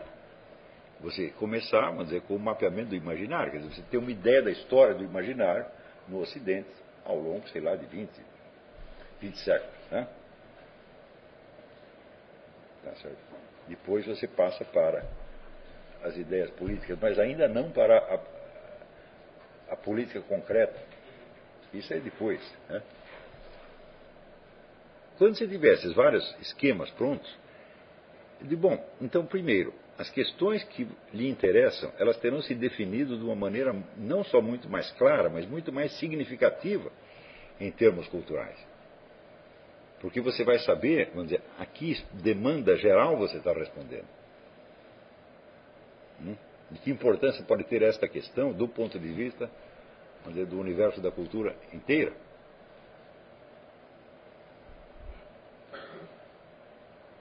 Mas fora isso, digo, bom, qualquer questão que você esteja investigando, só tem interesse para você, talvez para mais meia dúzia. E quando coisas concebidas assim, quer dizer, sem essa referência cultural geral, começam a aparecer em público como se eles fossem, elas fossem a, a alta cultura, né? então é porque tudo virou um hospício mesmo. Né?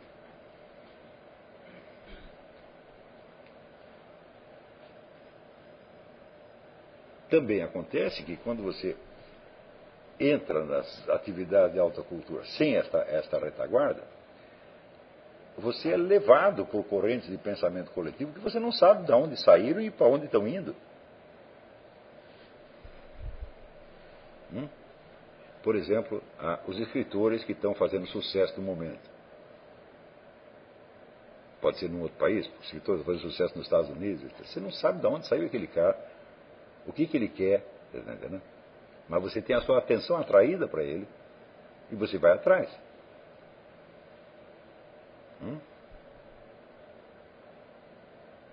Ou seja, você tá, eh, você realmente virou um idiota útil, não necessariamente no sentido esquerdista da coisa.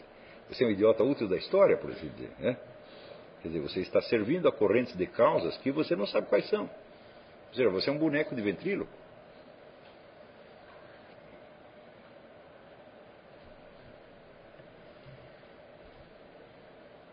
Quando ele pega aqueles garotos brasileiros que aderiram à escola analítica,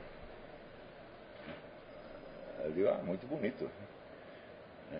Mas se você não sabe que a escola analítica surgiu do grupo gay, você não vai entender nada do que, que eles estão fazendo. Entendeu? Ainda que você se aprofunde no estudo daquilo, talvez você está entrando no estudo interno, mas você não sabe as fontes humanas de onde aquilo saiu.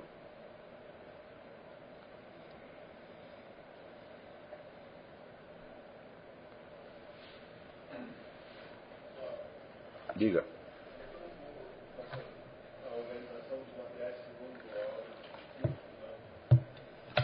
Fale mais alto, eu não estou ouvindo.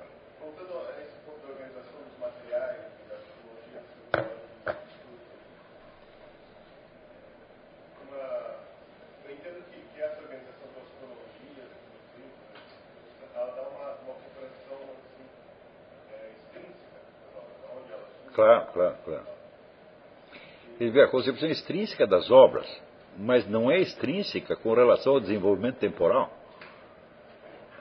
Você, ao contrário, você está entrando no miolo do desenvolvimento temporal. Está entendendo? Quer dizer, ainda que você não conheça em profundidade nenhuma obra em particular, você tem ideia do trajeto histórico.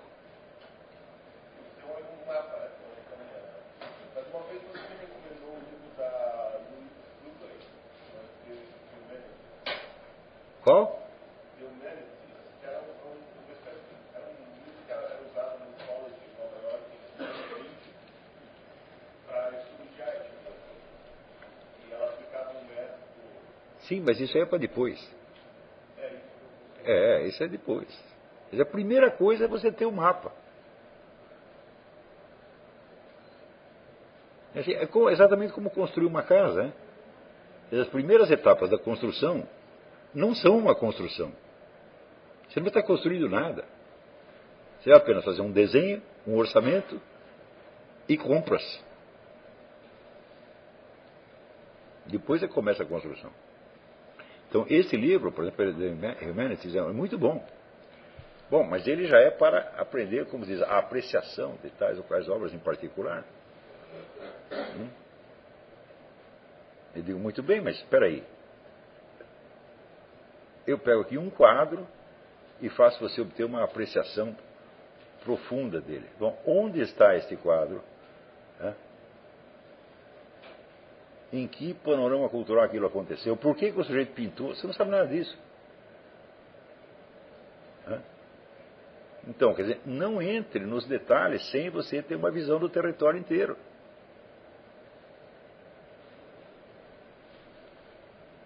Quer dizer, olha, por curso de apreciação de obra de arte está cheio. Curso de metodologia científica e redação de trabalho científico está cheio. Curso de arte da pesquisa está cheio. Né? Curso de, até de argumentação está cheio. Tá Os caras só não dão isso aqui, a base do negócio. Quer dizer, o que, que é universidade?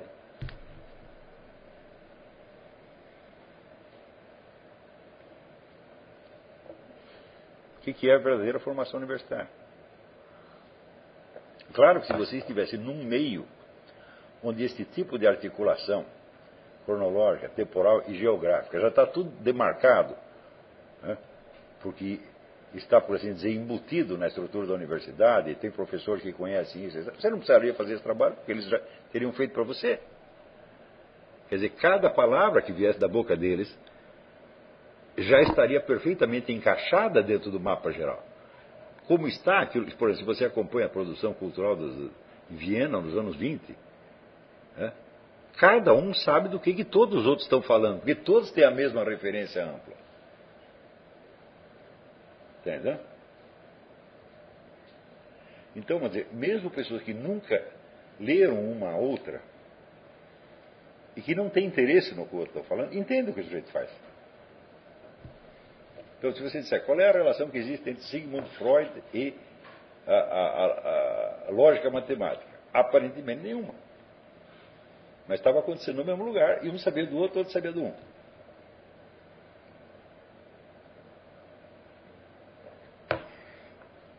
E uma coisa não era ininteligível para a outra.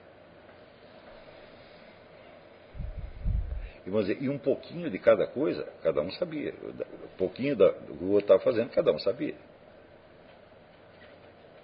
Então, isso faz uma diferença brutal. É assim, é você saber onde está e com quem você está falando. E no Brasil não existe isso, não existe a atmosfera da alta cultura. E as pessoas ainda têm a, a ilusão de pensar que, ah, para a alta cultura nós precisamos aqui sei lá, fazer divulgação cultural, precisamos fazer uma revista, precisamos fazer uma editora, ou, ou, ou precisamos é, é, ensinar as pessoas a apreciação uh, musical, etc, etc. Bom, tudo isso pode ser útil desde que exista o um mapa, senão tudo isso é só adorno, você está tá enfeitando o caos. Hum? É divertimento. É, é amadorismo, é beletrismo, tá entendendo? E isso aqui é uma coisa que nenhuma instituição pode fazer. Para chegar a haver uma instituição que faça isso, você tem que ter muitas pessoas qualificadas para fazer isso. Quer dizer, nós podemos pensar numa instituição daqui 30, 40 anos. Então, fazer uma universidade baseada nisso, ah, talvez, quando você tiver 50 anos. Hum. Mas antes tem que ter as pessoas, pô.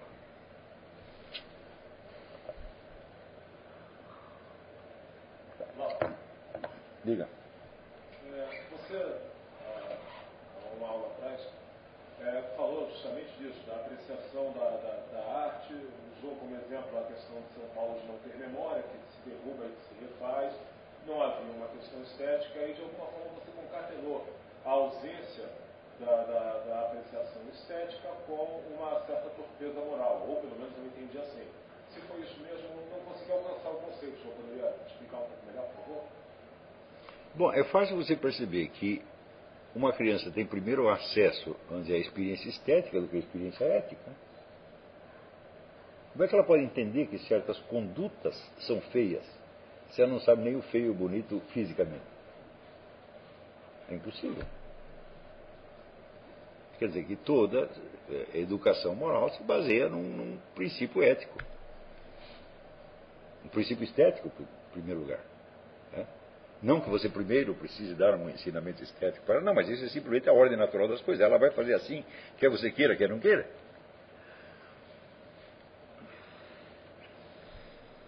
Você vê que até na linguagem isso se transmite. Quando a criança faz uma coisa errada, você não fala que feio. Hã? Você não fala que indecente, que imoral. Porque ela não entende essas noções, mas o feio ela entende.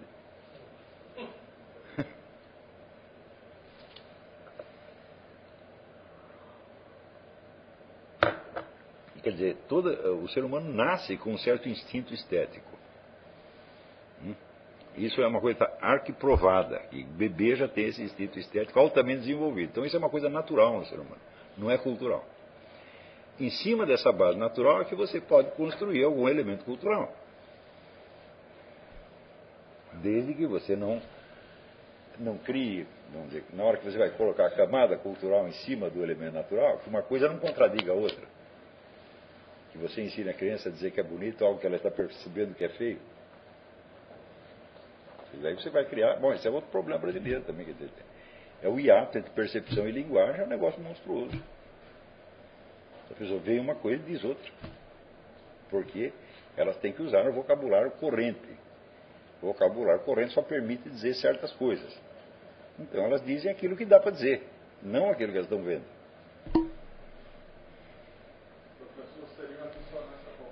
Sem dúvida, a dissonância cognitiva.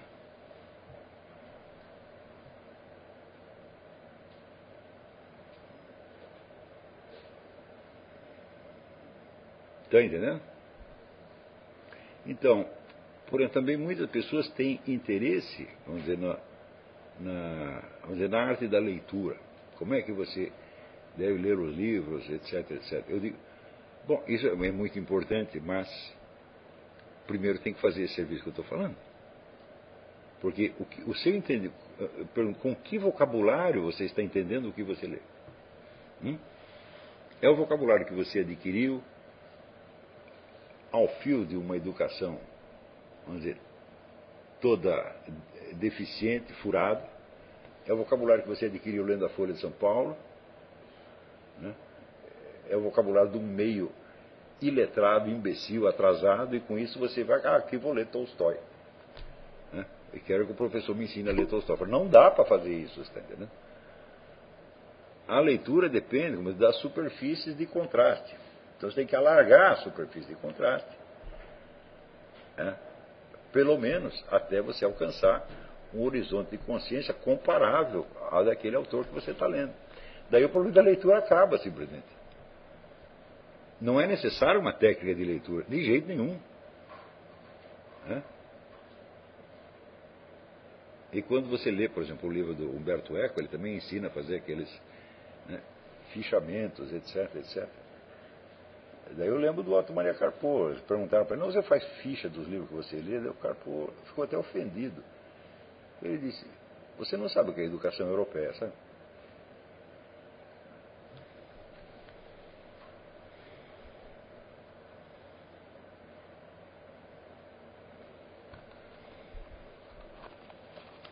Como é que você vai pedir fichamento de leitura para um negro que praticamente tem a obra de cor na cabeça? Você não faz isso, está entendendo?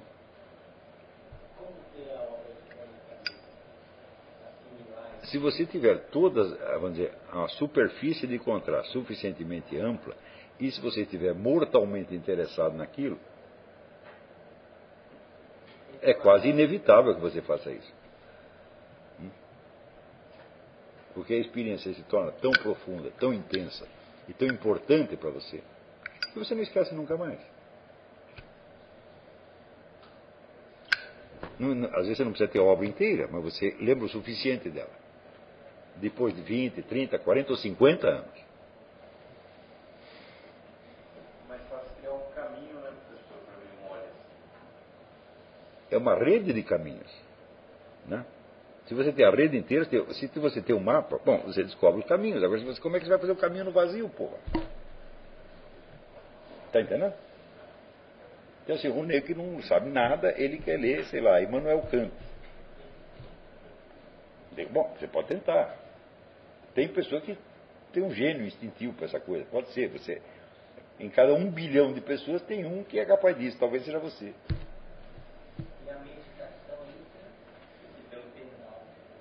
Hum.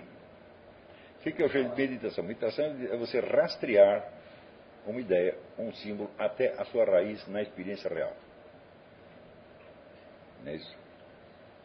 Mas isso, por enquanto, não é o que tem importância. Isso é o que você vai fazer mais tarde.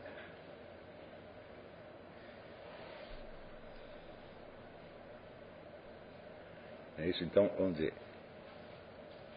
O que eu dei até agora, vamos dizer, é a base material da sua, da sua educação. Hum? Eu estou falando só do hardware, do software eu não falei ainda. Hein? E talvez não dê para falar nesse curso. Talvez não haja tempo para falar. É claro que existem elementos relativos à formação da sua personalidade intelectual que são muito importantes. Tá Mas eu creio que se você fizer este trabalho, eu nem preciso te explicar esse elemento porque eles aparecerão sozinhos. Hum? Por exemplo, vamos dizer, a ideia de unidade da sua inteligência, da sua pessoa, da sua consciência, por assim dizer. Não é isso? Se você faz esse trabalho do jeito que eu estou lhe dizendo, dificilmente vai se desenvolver dentro da sua consciência, da sua inteligência, uma excrescência especializada como se desenvolve nas universidades brasileiras. Quer dizer, um sujeito que não sabe nada, mas que de repente ele vai fazer um trabalho especializado sobre isso, sobre aquilo, para o qual ele não tem a linguagem adequada, ele não tem as unidades de medida, ele não tem o senso da proporção, ele não tem nada. Então, daí você vai criar uma, um, um hiato, um abismo entre a atividade intelectual do neguinho e a sua consciência real. Ou seja, o que ele diz não tem nada a ver com o que ele é. É tudo fingido. É tudo teatro. É tudo de isopor. Você está entendendo? Mas se você criar esta base, dificilmente você vai ter esse problema.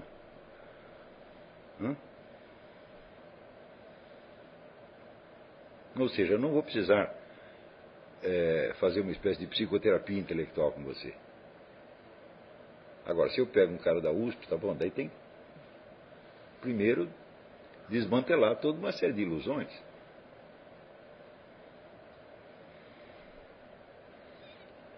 Eu gostaria de um dia pegar esse livro que você trouxe, se, o Por que não? Livro da Contracultura. Ali tem uns 10 intelectuais brasileiros e mostrar que tudo que eles estão falando lá é uma doença, é apenas um sintoma. Quer dizer, um sintoma da busca de identidade por parte de indivíduos do terceiro mundo, perdidos no espaço, sem pai nem mãe, com carência afetiva, você está entendendo? E que estão buscando, vamos dizer, um, um pretexto que justifique as suas porcas vidas perante eles mesmos. E que não, não estão fazendo nada mais além disso. É apenas um problema pessoal. Né? que dez pessoas têm em comum. E eles acham que isso aí é uma alta atividade intelectual.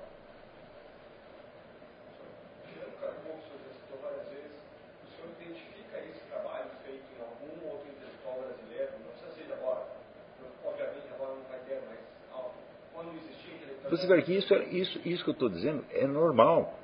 Isso aqui é o normal. Por exemplo, se você lê o Oliveira Lima, o historiador brasileiro, tá certo? cada palavra que ele fala está dentro de um universo cultural que ele controla, por assim dizer. Então isso quer dizer que se você lê ele com esta referência, você pega mais dimensões do que ele está dizendo do que está, eh, vamos dizer, no, no, do que está visível para outro leitor. Próprio Joaquim Nabuco, essas eram pessoas de cultura, meu Deus do céu. E pessoas de cultura são pessoas que fizeram isso que eu estou dizendo. Não elas, não tiveram que fazer pessoalmente, porque já estava feito.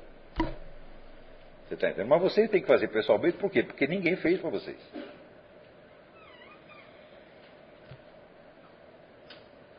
Está entendendo?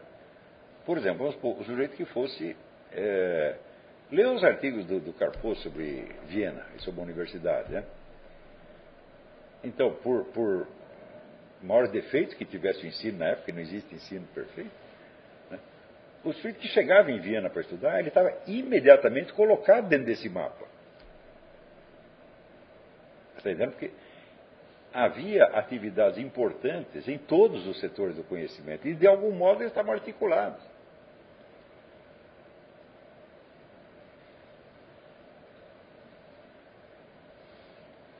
Então você entrava já dentro do mapa organizado, por assim dizer. Um mapa que tinha um senso de unidade.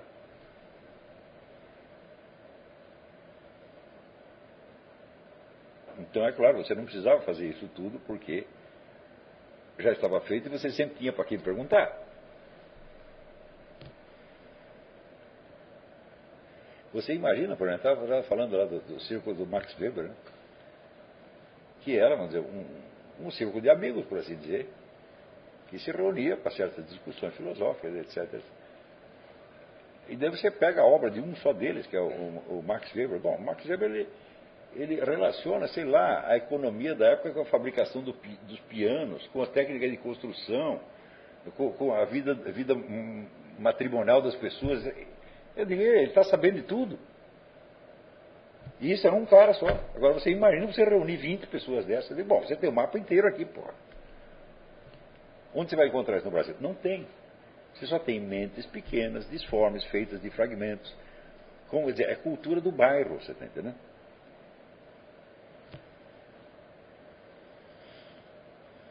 E os caras estão vendendo isso como se fosse autocultura. No máximo que você chega hoje é um indivíduo que tenha dizer, uma visão ampla da cultura da esquerda. Hum?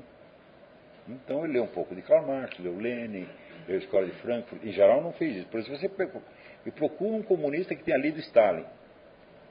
Você não vai encontrar nenhum. Que leu Lenin? Quase nenhum. Né?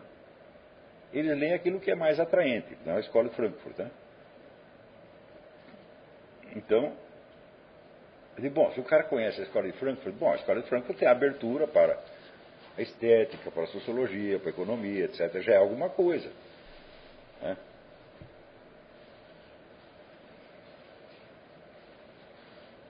Mas uma coisa é você conhecer isso só através da escola de Frankfurt. Né? E outra coisa é você ter o mapa inteiro e depois você conhecer a escola de Frankfurt. Né? Daí você entende de que aqueles caras que pareciam gigantes no primeiro momento são os anões.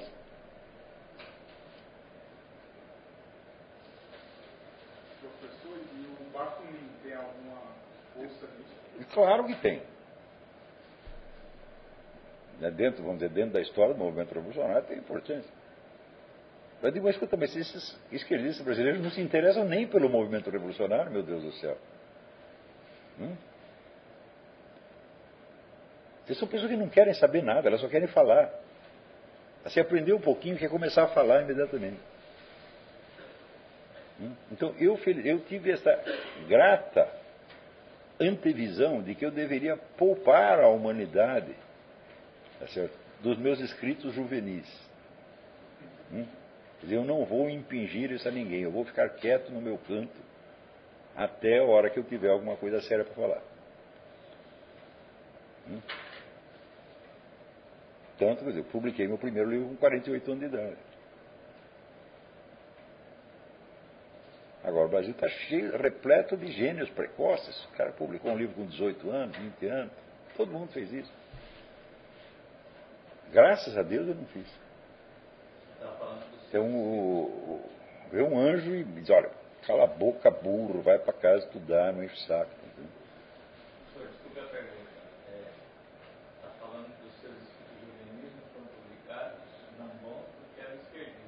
Não, não, não, eles eram simplesmente estúpidos. Simplesmente besteira. Mais do que esquerdista. É mais pior. Mesmo depois que eu deixei de ser esquerdista, aquilo era tudo besteira. Às vezes publicavam num jornal, numa revista, por efeito profissional, mas os caras falavam, ah, publique esse livro. Eu falei, você está besta. Então aviso aos meus editores lá do é proibido publicar qualquer coisa que eu tenha escrito antes dos 48 anos de idade. Aquilo tudo vai para a privada, não é nem para o lixo. Né? Né, escrito de juventude, fala, não, não, não. Ah, quero saber sua biografia intelectual, melhor não saber. você, você não vai mais me levar a sério. Pois é. E você, uma sociedade que confia na juventude está lascada. Porque a juventude é aquele, que não, aquele pessoal que não fez nada ainda. Hum? E você vai confiar justamente nesses. Quer dizer, você está pulando fora da sua responsabilidade. Que juventude nada, é você que tem que fazer, pô. Você tem que fazer para eles, não esperar que eles façam.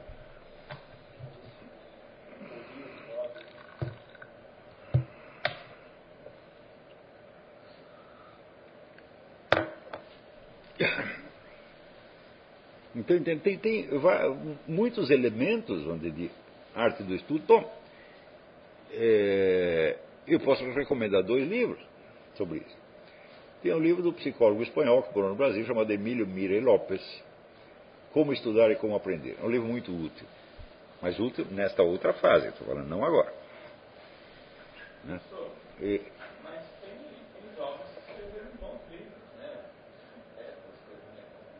Bom, tem, tem até o Otto Weininger escreveu um livro maravilhoso e depois estourou os miolos.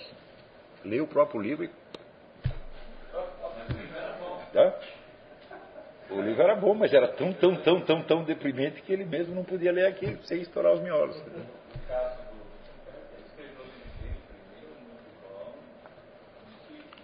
Sim, as, sim, claro, já acontece, um sujeito tem uma. Né? Veja, você pode. É, casos de genialidade, vamos dizer, nas artes ou nas, na, nas matemáticas, é, é, genialidade precoce são muito comuns. Mas em filosofia são raríssimos. As grandes obras filosóficas foram todas escritas com 60 anos, 50, 60. Porque a filosofia é uma, é uma reflexão sobre alguma coisa que você já sabe. Entendeu? Então, se você tiver uma belíssima intuição, como teve o Otto Weininger, é ele escreveu um livro chamado Sexo e Caráter, tá em que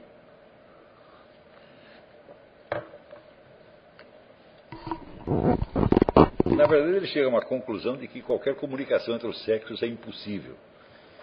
Eu digo, mas com quem ele tinha transado até então? Com ninguém. Então ele falou, melhor não transar com ninguém, melhor morrer. Bom, então é uma intuição, tá certo? mas muito parcial, muito disforme, tá certo? não tem equilíbrio. E o equilíbrio é dado pelo quê? Pela consciência do conjunto e do lugar onde você está.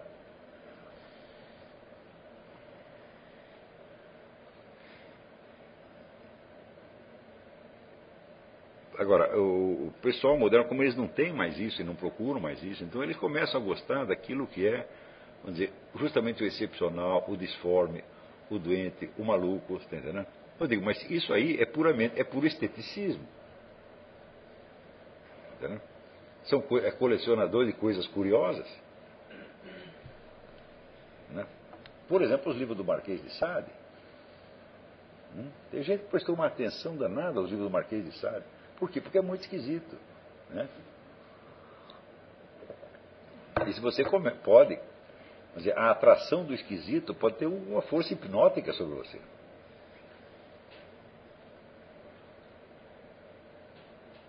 Eu digo, olha, o que, que aparece no livro do Marquês de Sade? Aparece a mente do Marquês de Sade.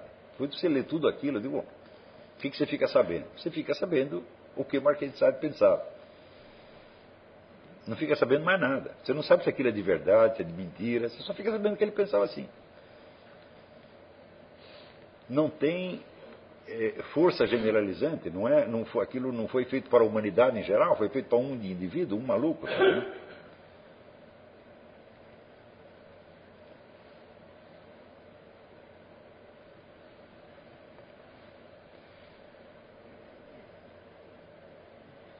Mas é claro que existe, por exemplo, existe a deformação doente do mapa, existe a ausência do mapa. Para você encontrar cara que tem uma visão disforme do, do, do, do, conjunto da história, da cultura, você encontra na França, na Inglaterra, nos Estados Unidos, aqui. É. É, mas no Brasil não é isso. No Brasil a pessoa não tem mapa nenhum.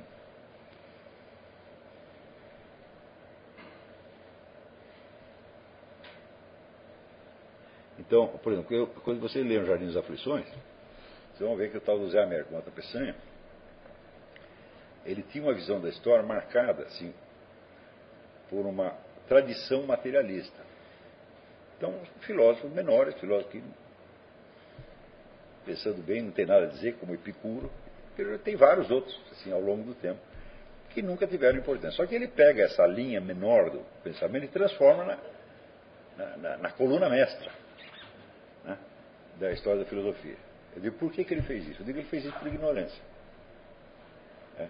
Mas quem inventou isso, os caras que inventaram isso na França, inventaram de sacanagem. É. Então, isso chega no Brasil, um trouxa como Zé Américo Mota Pessin acha isso lindo e copia.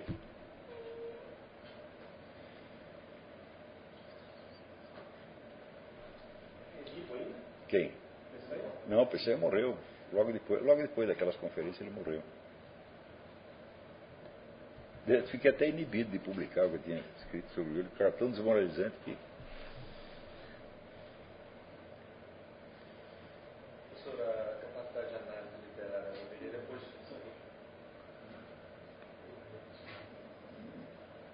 Você quer dizer análise literária como técnica ou você quer dizer simplesmente compreensão literária? como técnica.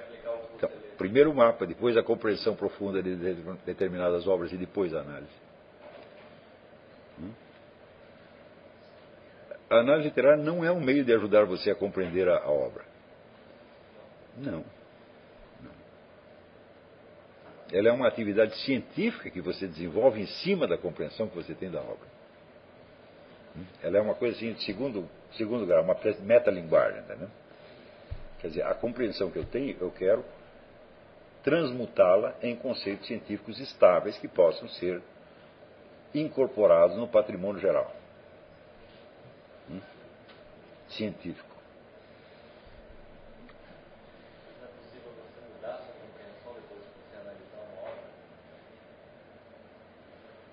É certamente é possível, tá certo? Mas você não pode esquecer que nenhuma obra literária foi escrita para ser analisada, foi escrita para ser lida. Hum? Então você não pode ter a certeza de que ah, as especulações científicas que você fez em cima têm real importância. Você nunca tem. Tanto que você vê os críticos que eram simplesmente críticos literários, né? quer dizer, o que é um crítico literário? Ele não é um técnico, ele não é um cientista, ele é um leitor altamente qualificado.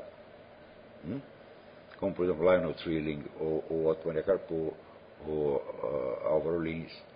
Tá certo? O que esses críticos escreveram tem importância até hoje. Agora, pega os estudos de análise literária, análise estrutural, etc., feitos nas universidades nos últimos 60 anos. Não sobrou nada.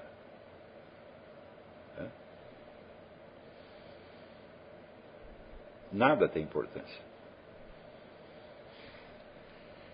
Tem importância dentro do desenvolvimento da história de uma ciência. Tem, portanto, importância para os estudiosos daquela ciência que estão tentando chegar vamos dizer, a um conhecimento científico da literatura. Não é isso? Desculpa, eu não entendi, então, qual a importância da análise literária. Você quer saber? Não tem importância nenhuma. Isso é uma frescura.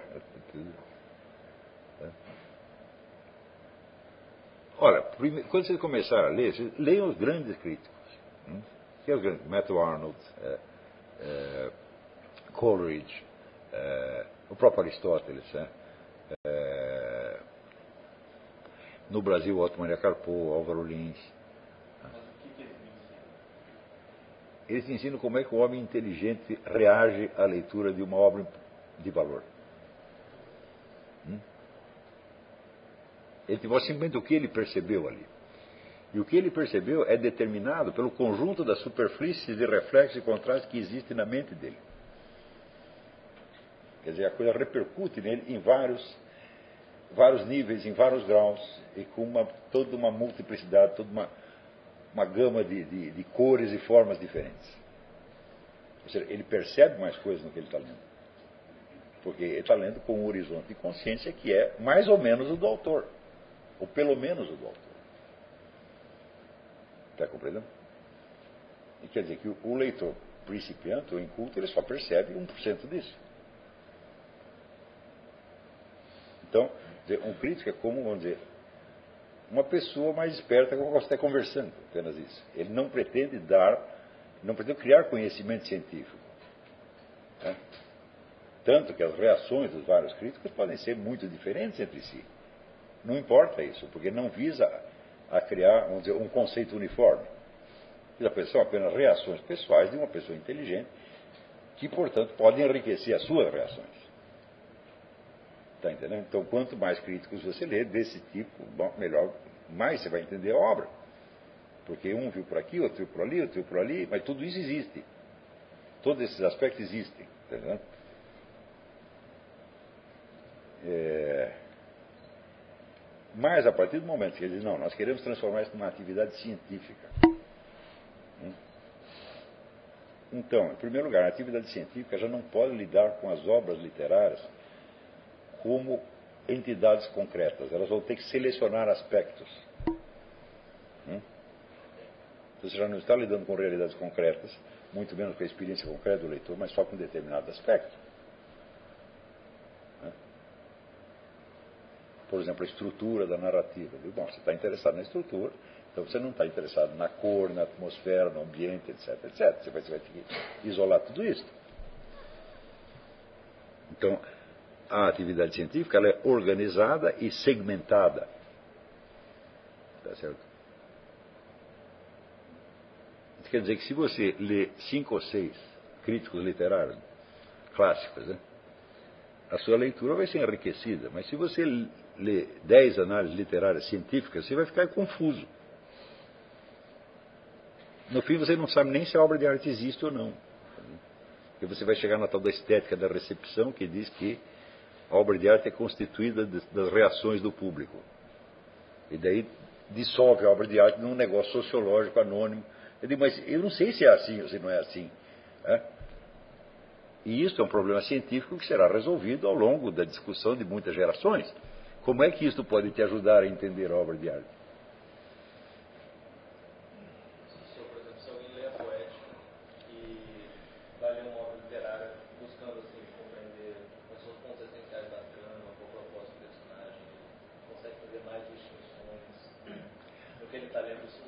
Não, o que Aristóteles fez, ele foi mais, vamos dizer, ele tinha um propósito científico, mas não era ciência no sentido atual do que eles estão fazendo. O que Aristóteles fazia foi, fez foi classificar né, as obras tal como ele as via.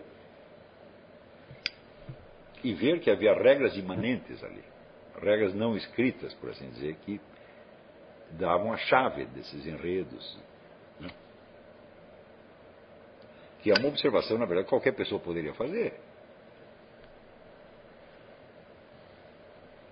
Pô, você, se você assiste uma comédia, uma tragédia, você percebe a diferença, não percebe? É, só que você não é Aristóteles, você não tem a capacidade de dizer o que você percebeu. Né? E dizer, olha, foi isso que eu percebi, foi isso, isso, isso. Aristóteles tem uma capacidade de expressão que é uma coisa monstruosa. Hum? Ele consegue descrever impressões, aquelas fugazes, que você sabe que a coisa está ali, mas você não sabe o que, que é. Então, tem na, na retórica, tem um pedaço onde ele descreve vários tipos de beleza. Hum? Em que ele descreve, por exemplo, qual é a beleza de um jovem, de um adolescente e de um homem adulto. Hum? Ele diz: a beleza do homem adulto tem que ter um elemento vagamente atemorizante. Hum? Quer dizer, o macho adulto ele tem que inspirar um pouco de medo, senão não funciona. Daí eles perguntam: o que é a beleza de um velho? Ele diz: é aquela que não inspira piedade.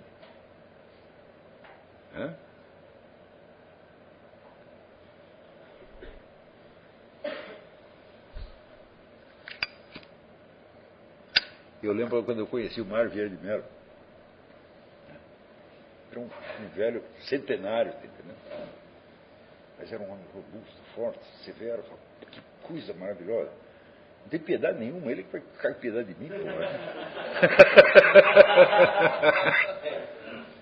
Né? Ou o marido daquela médica, que é romena, como é que chama? Doutora Mariana Jacó. E apresentou o marido dela, né? Era um, um, um turco, uma desta largura, musculoso pra caramba, também centenário. Disse, que beleza, né? Você vê a velhice, mas é, é, tem a força, tem a saúde, né? Agora tem uns caras que aos 30 anos eu já fico com dó dele, pô. Lembra a figura do poeta ateu? Cara, o poeta ateu você chora.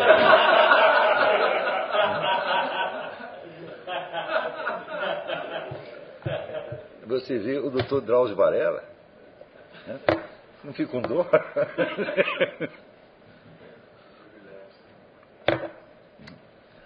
Então, é, são, são impressões. São impressões realmente subjetivas, mas que coincidem com a impressão que os outros seres humanos têm. Então ele consegue pegar o conteúdo universal de uma percepção pessoal e dizê-la. E note bem que ele está dizendo isso apenas num rascunho de aula. Ele não é um escrito literário no qual ele está tentando dar o máximo da sua expressividade. Não. Então é isso que é bonito em, Aristóteles. Aristóteles tem nada de, de abstrativo, ele está sempre falando da realidade.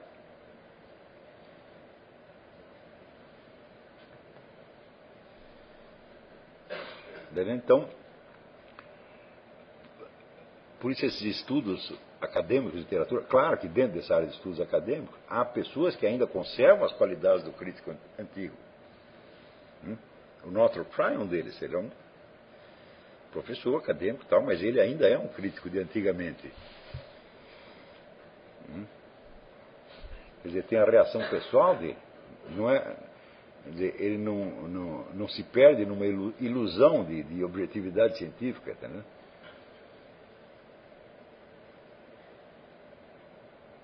Então, ler os críticos eu acho assim, a crítica literária pode ser, ela é uma excelente preparação para toda a vida intelectual. Hum? Porque é uma atividade que é feita, vamos dizer, desde, diretamente, vamos dizer, da experiência pessoal, que o sujeito puxa dali um conteúdo intelectual que é culturalmente válido, mas que não tem a generalidade obrigatória do conceito científico. Ele vai parar no, no, no, na probabilidade razoável. Ele vai, né, vai passar do imaginário, do poético para o dialético, por assim dizer.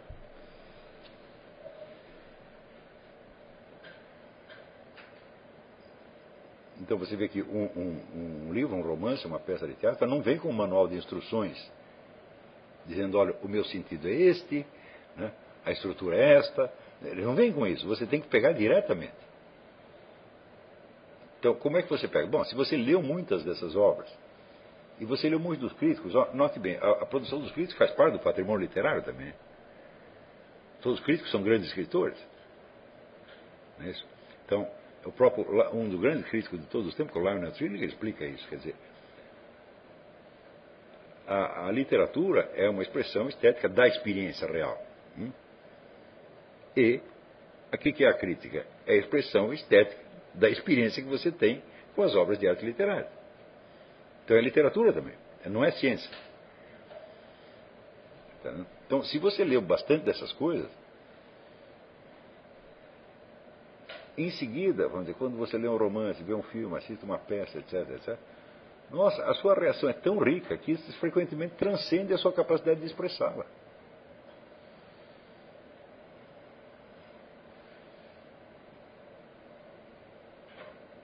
Entendeu? Quer dizer, para você expressar aquilo, então você precisa parar, recordar tudo que você percebeu na hora. Se você leu o que eu escrevi do Silêncio dos Inocentes, viu o Silêncio dos Inocentes, tudo aquilo eu percebi na hora. É? Não é que eu fui analisar depois. Não, eu percebi naquele instante. Falei, bom, agora, peraí, peraí, vamos parar e recompor o que eu percebi. Tudo que não é feito assim, na base de você recompor uma percepção real, não tem valor. Tudo que for obtido só por análise, é tudo superficial. Tudo que não vem diretamente da experiência é oco, é só pensamentos.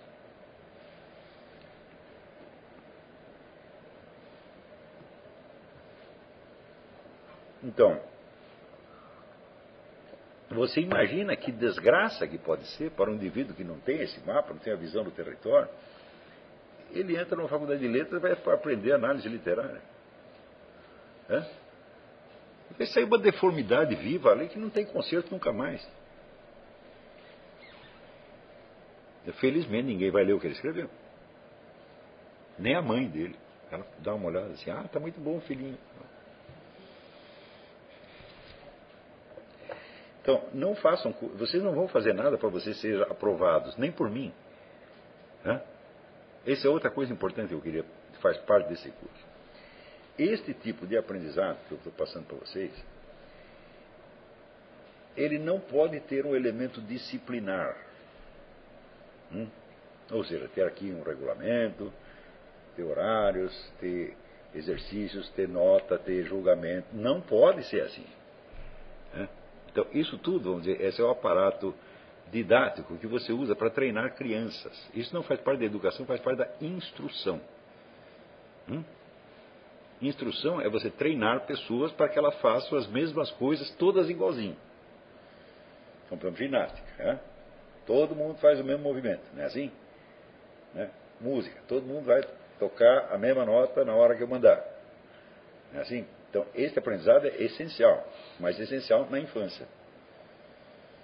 Então, à medida que o ensinamento vai indo na direção dizer, de uma atividade intelectual mais diferenciada, os indivíduos têm que ter toda a iniciativa e eles têm que ficar livres para fazer do jeito que ele quiser. O professor só pode sugerir as coisas, ele não pode mandar fazer nada. Hum? entendendo? Então, quer dizer, qual é o controle que o professor tem sobre o conjunto dos alunos? Ele tem algum controle, mas é um controle sutil.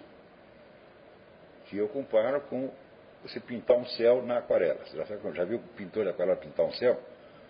Você vai pintar com óleo, você dá pincelada por pincelada, desenha nuvens. Na aquarela não dá para fazer isso. Você molha o papel, joga duas gotas de tinta azul e fica fazendo assim até formar mais ou menos as nuvens.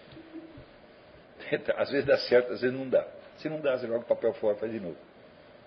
Todos os pintores de aquarela fazem assim. Então é este, vamos dizer, neste nível, que já é propriamente universitário, o controle que você tem sobre os alunos é assim. Se você introduzir mais elementos disciplinares, tá a coisa não funciona. Porque daí o centro do negócio se torna o quê? A autoridade do professor. Quer dizer, no ensino, na instrução, a autoridade do professor é tudo. Você tem que fazer o que ele mandar. Não é assim? Então, não tem outro modelo para você copiar. Você vai na escola de ginástica, você vai olhar o quê? O que o professor está fazendo, não é o que o aluno do lado está fazendo. Né? Você vai fazer igualzinho a ele. E vai treinar até ficar igualzinho. Não é assim? Então, no caso aqui, a autoridade do professor não é tudo, porque ele está se reportando a autoridades que são infinitamente superiores a ele. A autoridade da cultura como um todo. E é isso que eu estou tentando remeter vocês. Está entendendo? Então, isso quer dizer que não é uma autoridade de tipo administrativo ou disciplinar. Realmente não é. Não é isso? É a autoridade da verdade, da beleza, do bem, etc, etc. Então, a ideia é desenvolver um senso de amor por essas coisas superiores. É? Não de imitação do professor, porque o professor só representa isso muito parcialmente. Ele representa uma qualidade, que é a qualidade pessoal dele, que necessariamente vai estar infinitamente abaixo de tudo isso que eu estou mostrando. Está compreendendo? Quer dizer, por isso que não se pode treinar pessoas para a atividade intelectual mediante um ensino disciplinar. Não dá para fazer isso. E se tentar fazer, você vai criar uma deformidade que eu não queira saber. Porque se você introduz muito elemento disciplinar, então você está copiando algum modelo de educação que não é este, que é ou o de ensino primário, ou de, do, do ensino religioso. Hum? doutrinação religiosa, ou doutrinação partidária, ou é uma seita, sociedade secreta, tá entendeu? É um desses, de bom, todas essas coisas são necessárias, elas existem, mas o que nós estamos fazendo aqui não é nada disso, é outra coisa. É preparação de intelectuais de grande porte. Portanto, os alunos têm que ser deixados livres. Então, eu sugiro exercícios. Eu não vou fiscalizar se ninguém está fazendo exercício. Por quê? Se o cara não fizer, Ele não quer fazer. E se ele não quer fazer, quer dizer que ele não serve para isso. Você está entendendo? Você não pode forçar o sujeito a, a entrar dentro disso. Se você forçar, você está fazendo mais um farsante, não vai funcionar. Só vai funcionar aquilo que vem realmente do coração. Quer dizer, o cara ele tem vocação, ele quer aquilo, se ele quer desesperadamente aquilo, fala, então eu te ajudo a fazer. Né? E se você quer só um pouquinho, fala, bom, então tu fica aí, mas depois tu vai embora. Né? Eu não vou te expulsar, você vai embora sozinho. Está entendendo? E se você realmente não quer, então o que você está fazendo aqui? Porra? Ah, não, aqui tem uma garotinha legal. Eu falei, pra, pra... Não. É? Nem, isso, isso aqui. Você vê, só tem homem nessa porcaria, um negócio assim horroroso. Né? Foi praga que a Roxane rogou para mim, né? né? A Roxane fez lá uma macumba, expulsou todas as mulheres do meu curso. Cadê ela? Tá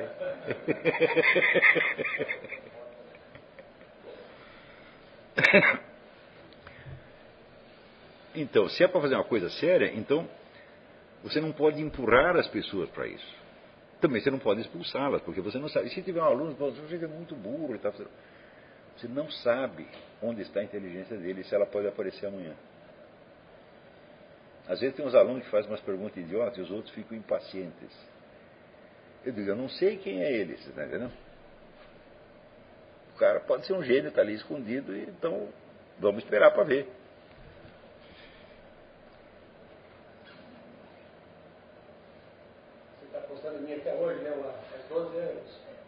Pode esperar o tempo todo, está apostando até em mim, faz 50.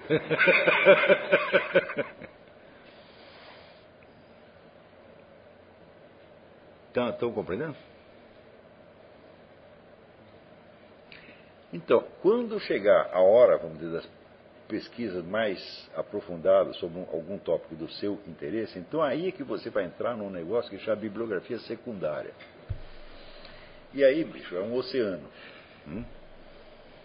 de como você se orientar ali no, no meio.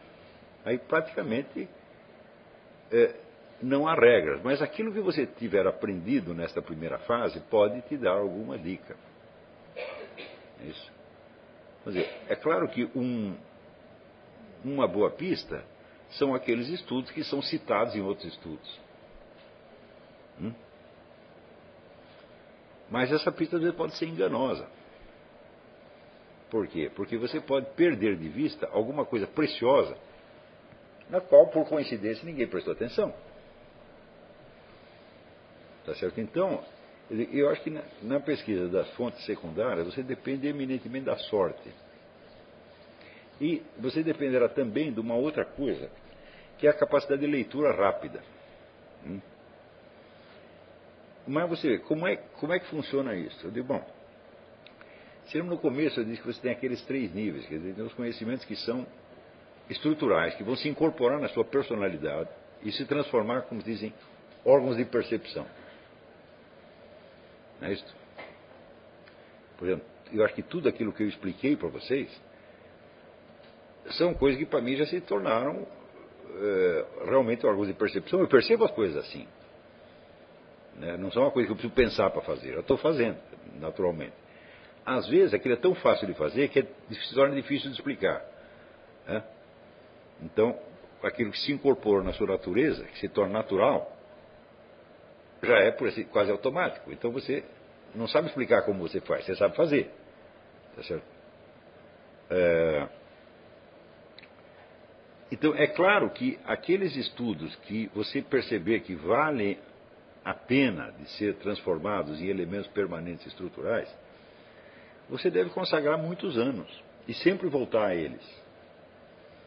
Hum? Por exemplo, o bom e velho Aristóteles, ou a Bíblia, sempre você vai voltar. Sempre, sempre, sempre, sempre. Agora, se é uma leitura para informação apenas,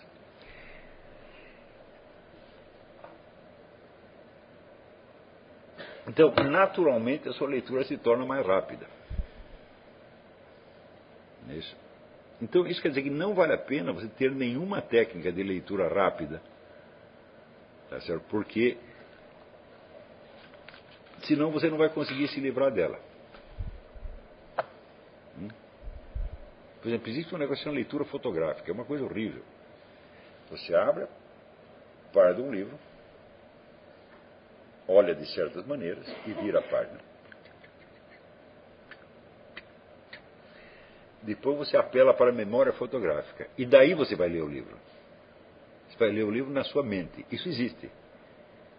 Tem cara que decora um livro em 15 minutos. Não é que ele decorou. Ele não sabe nada do que está escrito no livro, ele só tem a imagem da página. Hã? E depois ele lê na memória dele. Hum? Bom, é nessa segunda leitura que ele vai entender ou não entender o livro. Hum? Só que, por mais fiel que seja a memória fotográfica dele, ela não vai ter a estabilidade de uma página impressa. Hum? E para você fazer uma leitura mais em profundidade, você vai precisar voltar a página várias vezes. Então vale mais a pena você ter a página impressa do que ter a imagem fotográfica na memória. Então, para que, que serve isso? Eu digo, bom, serve, por exemplo, eu digo, bom, você é um agente secreto, você conseguiu entrar no escritório do inimigo e você tem cinco minutos para decorar um relatório que ele escreveu, não sei o quê. Claro que serve para isso. Porque você não tem que entender coisa nenhuma, você simplesmente tem que guardar aquilo na memória e depois chegar para o seu chefe e dizer o que está escrito lá é assim, plá, plá, plá, plá, plá, plá. É uma técnica, ela serve para algumas coisas. Ela pode nos ajudar, eu digo, depende. Se for alguma pesquisa na qual você precisa um enorme, volume enorme de informações, de valor relativamente pequeno, cada uma, talvez isso sirva. Mas eu acho que geralmente não é esse o caso. Né? Mesmo quando a gente precisa de um grande volume de informações, geral, são informações qualificadas, quer dizer, você não vai estar lidando apenas, vamos dizer, com fatos brutos. Por exemplo, se você vai ler a bibliografia secundária, sei lá, sobre Platão, né?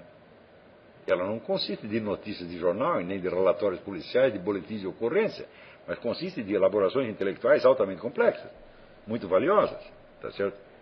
Então, não adianta você ter imagem fotográfica, tudo isso na cabeça. É? Por exemplo, se você lê um estudo qualquer, sei lá, o conceito de tal coisa em Platão, é?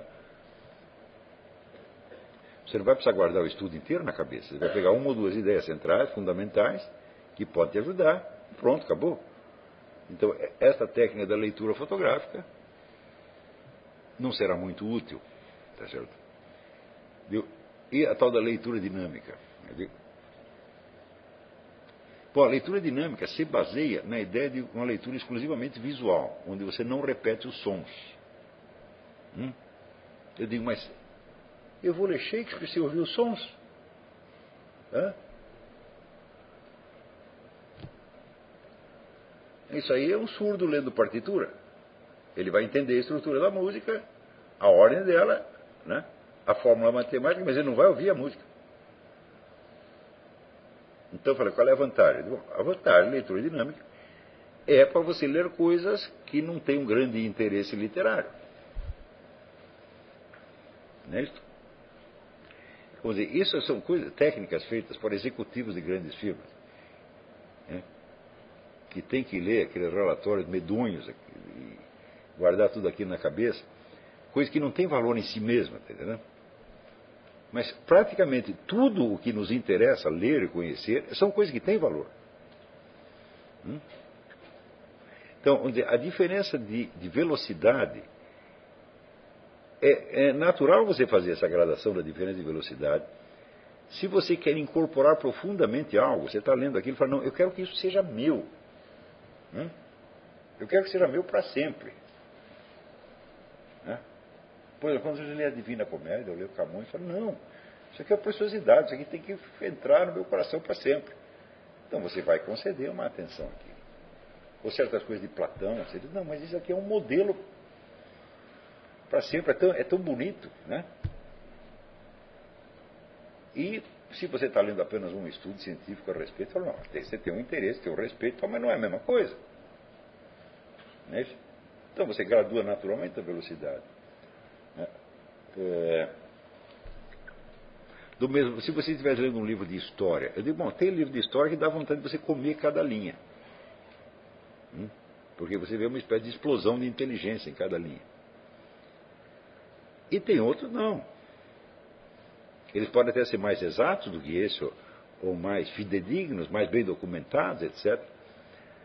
Mas onde, onde a atividade da inteligência não foi tanta assim.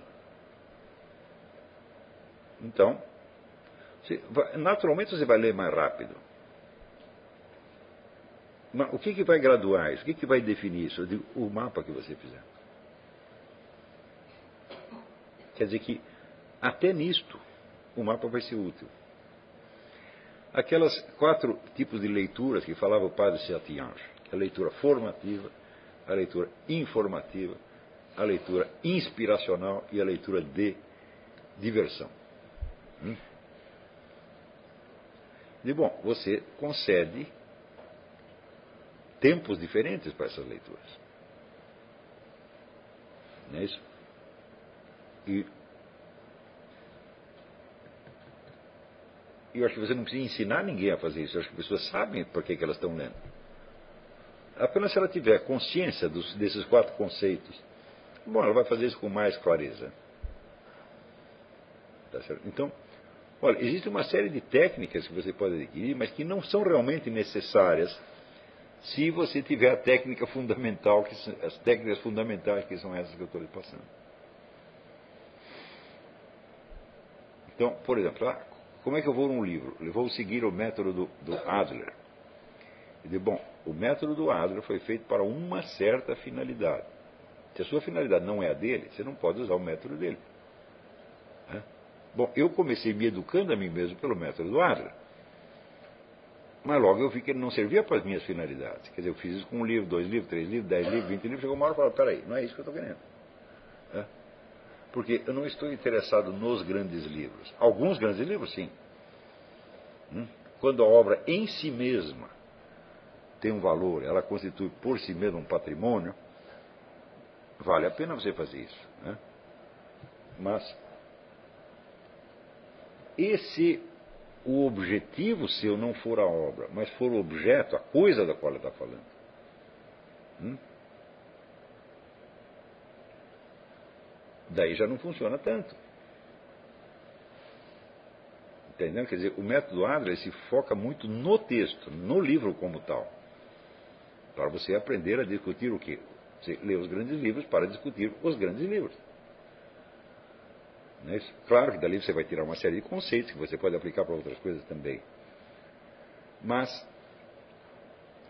se você está interessado, por exemplo, ah, estou interessado aqui na estrutura do Estado, então eu vou ler aqui, sei lá, o, o Aristóteles, a República, o Aristóteles, o Maquiavel, o mais fulano, fulano, fulano.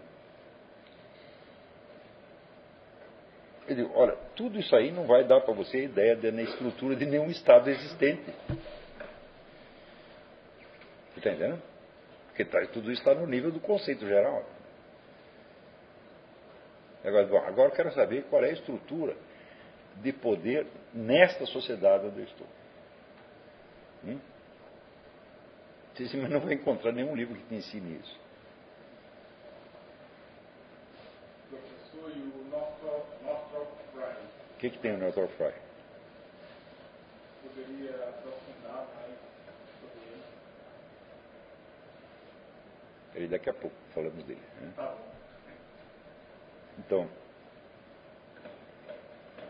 então, quer dizer, quando o interesse vai direto para o objeto, então dificilmente você vai encontrar um grande livro que resolva a situação.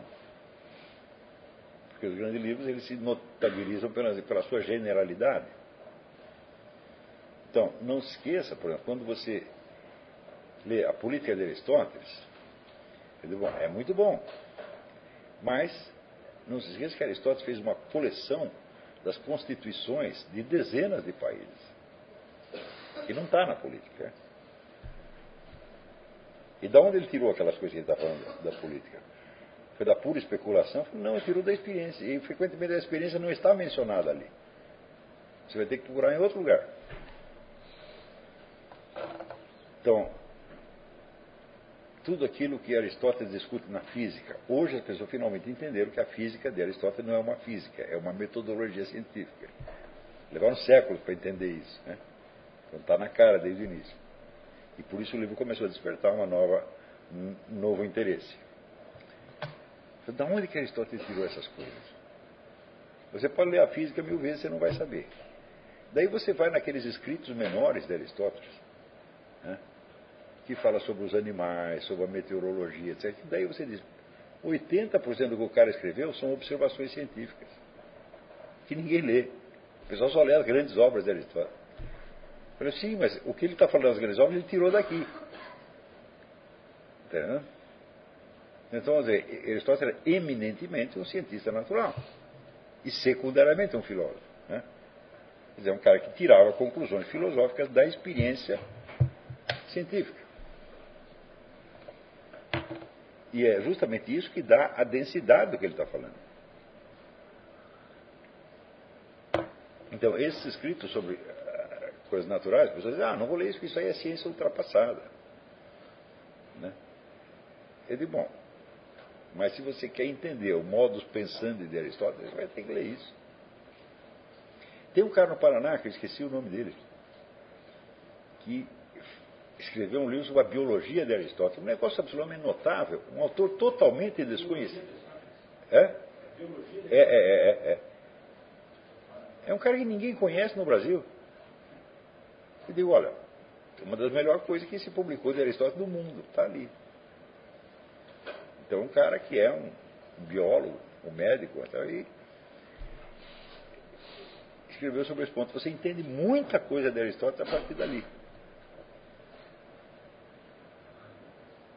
Então é por isso, vamos dizer, que eu, não, não faço, eu faço questão de, no seminário de filosofia, eu não dar atenção principal aos textos, às obras, mas aos temas, aos assuntos.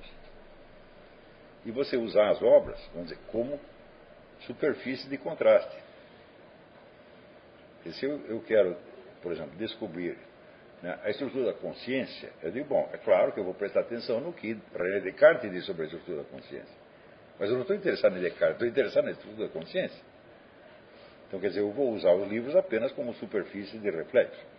E eu acho que é o que se deve fazer, a não ser que o seu interesse seja específico, por exemplo, da história da filosofia ou ter um interesse específico em aprofundar determinado autor.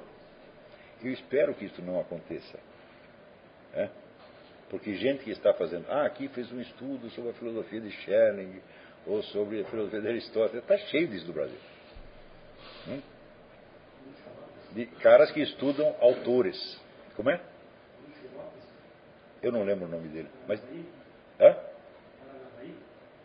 Eu não sei de onde ele é, é lá do Paraná. Eu acho que é esse mesmo, mas nós não lembro não, mas tem lá em casa eu verifico.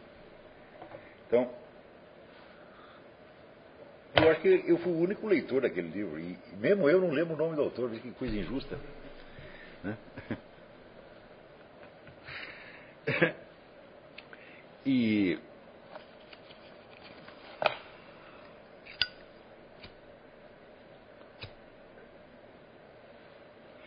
quer dizer que as universidades produzem estudantes de textos. Digo, claro, isso é muito útil, é muito bom, etc. Por quê? Porque eles ajudam, nos dão as coisas meio mastigadas. Hum? Então, quando você vê um belo expositor da filosofia alheia, né, como Eric Weil, que é um primor, ou esse William Stace, que escreveu sobre Hegel, que tornou Hegel tão simples que até eu entendo. Né? Então, que até ele mesmo entendeu. Então, tudo isso é admirável. Mas, em, em primeiro lugar, esses caras que fazem estudos aprofundados, eles não, em geral, não estão tentando tornar esses autores mais inteligíveis para terceiros. Eles estão tentando aquecer o debate acadêmico interno entre especialistas. Hum? Isto pode ter ou pode não ter uma importância cultural geral. Às vezes tem, às vezes não tem dependendo do que? Da retaguarda mental do indivíduo, conforme ele esteja consciente desse mapa maior, ou ele seja apenas um, como se diz, um burocrata da filosofia. Hum? É como se fosse um contabilista. Tá o Brasil sempre teve, produziu muitas pessoas assim, que estudam detalhes, coisinhas, etc, etc, e acham aquilo de uma importância extraordinária. Por quê? Porque elas gostam daquilo. se aquilo vai ter alguma importância cultural mais geral, elas não são capazes nem de pegar. Então as universidades produzem muitas pessoas e por isso mesmo é que eu faço questão de não montar o estudo, o, o, o estudo na base de textos. Nem no seminário de filosofia, nem aqui. Quer dizer, os textos são apenas elementos auxiliares, nós estamos interessados em coisas. Nós estamos interessados num treco que se chama realidade. Sobretudo, em primeiríssimo lugar, a realidade humana chamada Brasil onde nós crescemos, tá certo? E na qual a maior parte de nós vai ter que viver pelo resto da sua vida. E que mesmo à distância, quer dizer, mesmo eu ter saído de lá, dizer, ainda é o objeto das preocupações. Porque você não passa, não vive 58 anos num lugar para depois pensar, ah, vou sair e vou esquecer, começar do zero. Não existe começar do zero. Você não pode jogar o seu passado fora, isso é impossível. Ou seja, aquilo te impõe uma responsabilidade e não tem como escapar. Só que o fato de estar fora facilita um pouco a coisa, porque eu não tenho mais o impacto daquele caos, daquela feiura, aquela coisa. Então, tô, posso ver a coisa com um pouco mais de distância. Né? Justamente isto me permite estar tá, tá passando esse instrumental para vocês.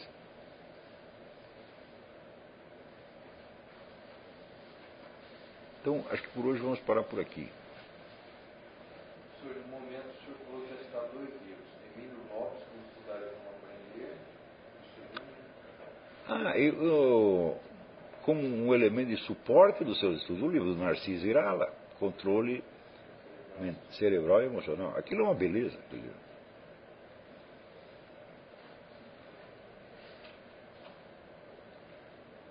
E você pode, você pode ir até o, o, o livro do Irala é muito baseado nos livros do Dr. no único livro do Dr. Vitos, que é o cara que inventou esses exercícios. É, existe o livro do Dr. Vitosa, eu não lembro o título exatamente. É, mas são exercícios que você pode fazer. Esse você pode fazer a qualquer momento, não, não, não precisa esperar, não. Pode fazer agora se você quiser.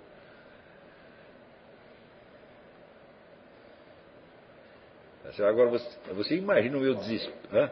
V-I-T-T-O-Z.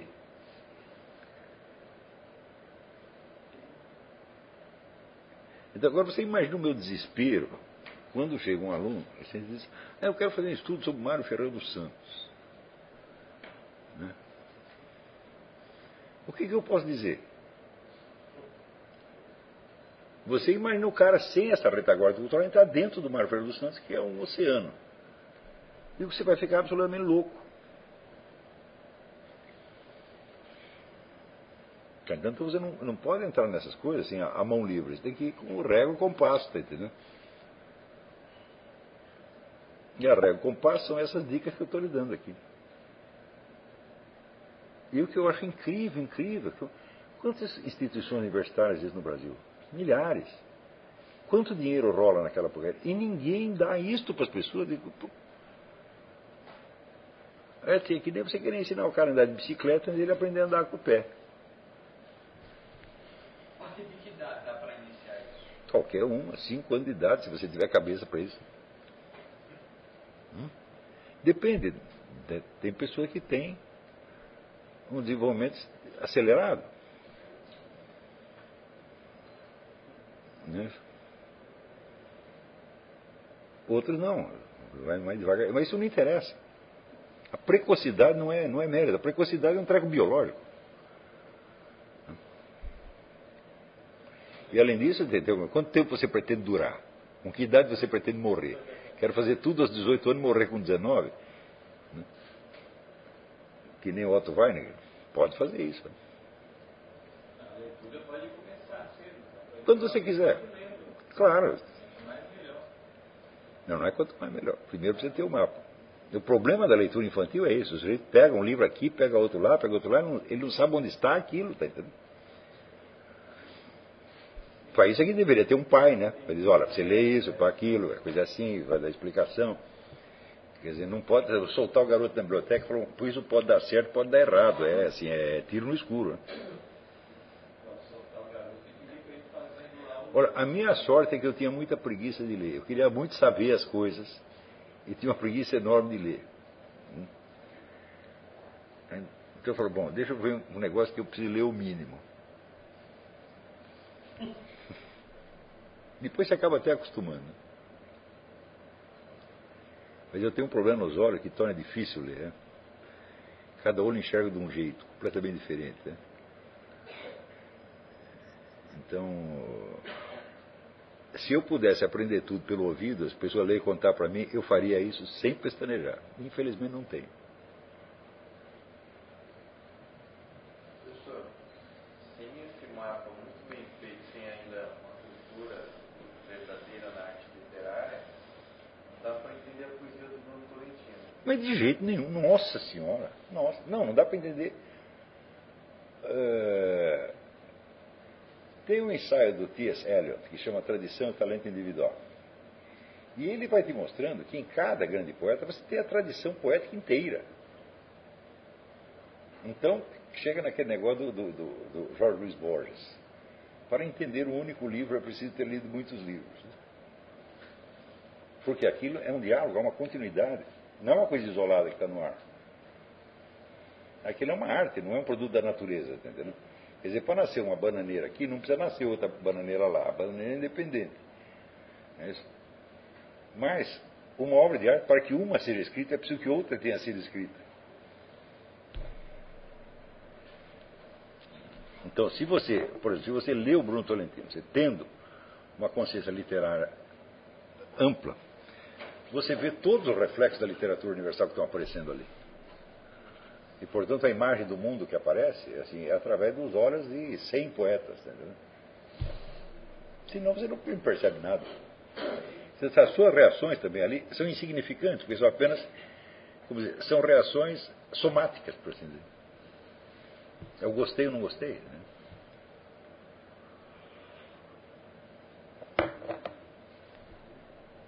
Que pode ser, às vezes, suas reações somáticas podem ser embelezadas com uma linguagem universitária, mas não vai passar disso. Né?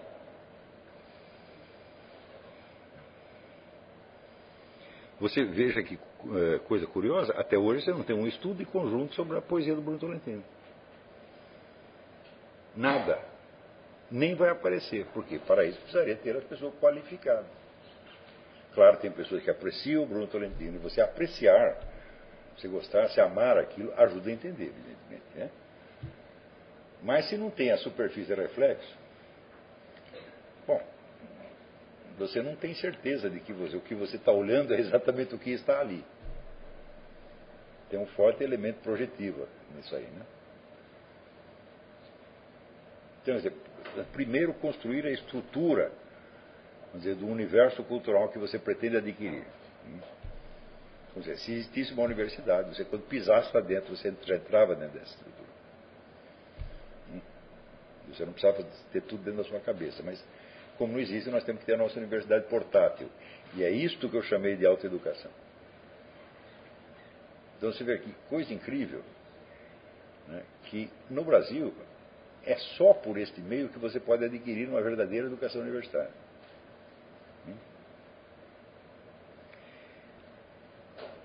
Agora, voltando ao começo do curso, eu disse, você não pode esquecer que autoeducação é educação. Tá Portanto, uma coisa que você deveria fazer no início seria ler uma boa história da educação. Eu sugiro a do Rui Nunes, Rui Afonso da Costa Nunes, que a continuação, ele pegou o livro do Henri Marrou, História da Educação na Antiguidade, e o Marrou não completou o livro, ele falou, então eu vou fazer o resto. Você pega o do Maru e depois pega todos do Rui Nunes, que foram publicados até pela própria, própria USP, EDUSP. Né? É... Então, isto vai te dar uma noção das possibilidades da educação. Hum? Até onde eu posso chegar. Dá uma olhada lá para você ver o que, que dá para fazer. É em segundo lugar, é, esse é um outro elemento também importante, você precisa controlar os seus resultados, medindo pelos resultados obtidos por outras pessoas. para isto, você vai precisar acompanhar duas coisas. Você vai precisar conhecer os programas de ensino das universidades melhores que ainda existam no seu tempo ou que tenham existido. Hum? E você vê se o que você está fazendo está à altura da discussão que eles estão travando naquele momento. Isto você vai, para isso você precisa da bibliografia secundária, evidentemente. Ou seja, vamos ver o que as pessoas estão falando sobre tal ou qual tópico nos centros universitários mais sérios e produtivos que existam. Ou agora, ou pode ser, não precisa ser agora, pode ser numa outra época. Não é isso? E um terceiro critério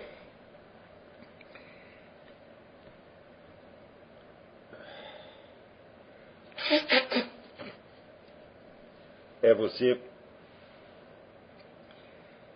se munir de vários livros que mostram o ensino não universitário, mas o ensino secundário das disciplinas que você quer estudar. De preferência, vamos dizer, aí você vai ter que usar material mais antigo. Por exemplo, para mim, é, uma coisa que foi absolutamente formidável foi quando eu estava lendo o livro do Viana Mogg, Em Busca de Lincoln. E ele estava tentando explicar como um sujeito que saiu de um ambiente atrasado, iletrado, pobre, conseguiu se tornar, dizer, um grande escritor da língua inglesa. Lincoln é um clássico, sem dúvida. É, e ele procurou, virou, mexeu, não consegui entender aquilo. É, e, já, e, como ele queria escrever uma biografia de Lincoln sobre esse aspecto, a formação intelectual de Lincoln, ele falou: olha, a formação intelectual de Lincoln continua sendo um mistério. Ninguém sabe nada. Né? Ele já tinha quase desistido, quando de repente ele está na biblioteca do Congresso, ele está com o título de um livro de gramática, no qual Lincoln havia estudado. E ele só por curiosidade falou: ah, deixa eu ver essa gramática aqui. Quando ele foi ver, não era um livro de gramática, era um livro de retórica da mais alta qualidade, né? que pegava toda a tradição da retórica antiga e, puf, ensinava tudo para o cara. Né? Então ele falou, ah, comecei a entender onde Lincoln aprendeu a escrever. Né? Na hora que eu li isso, eu falei, opa, o que, que, que, que, é isto, porra?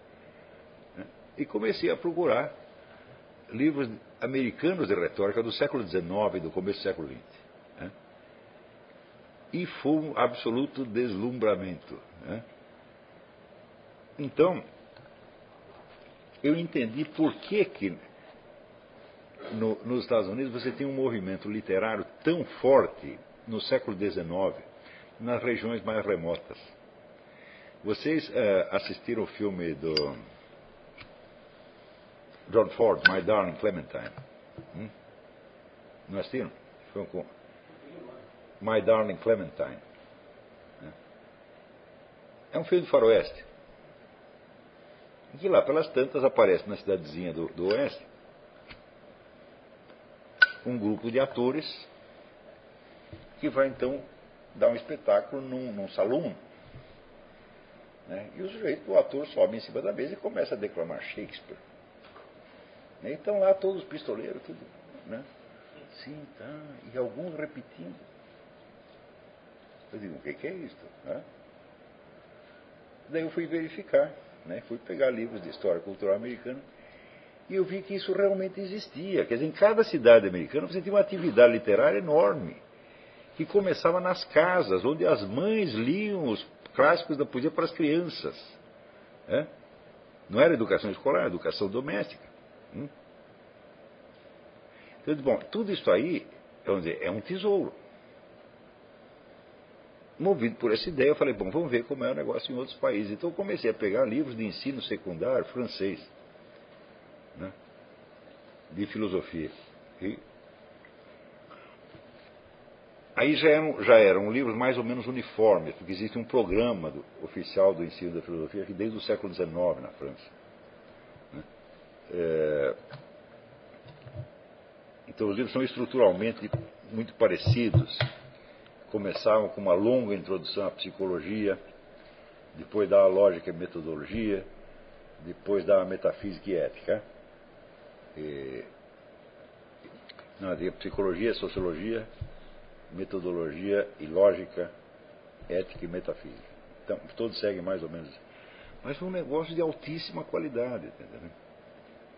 Daí eu pensava assim, fala, peraí, quantos professores universitários de filosofia no Brasil sabem essas coisas? São capazes de discuti-las, dominam isto. Né?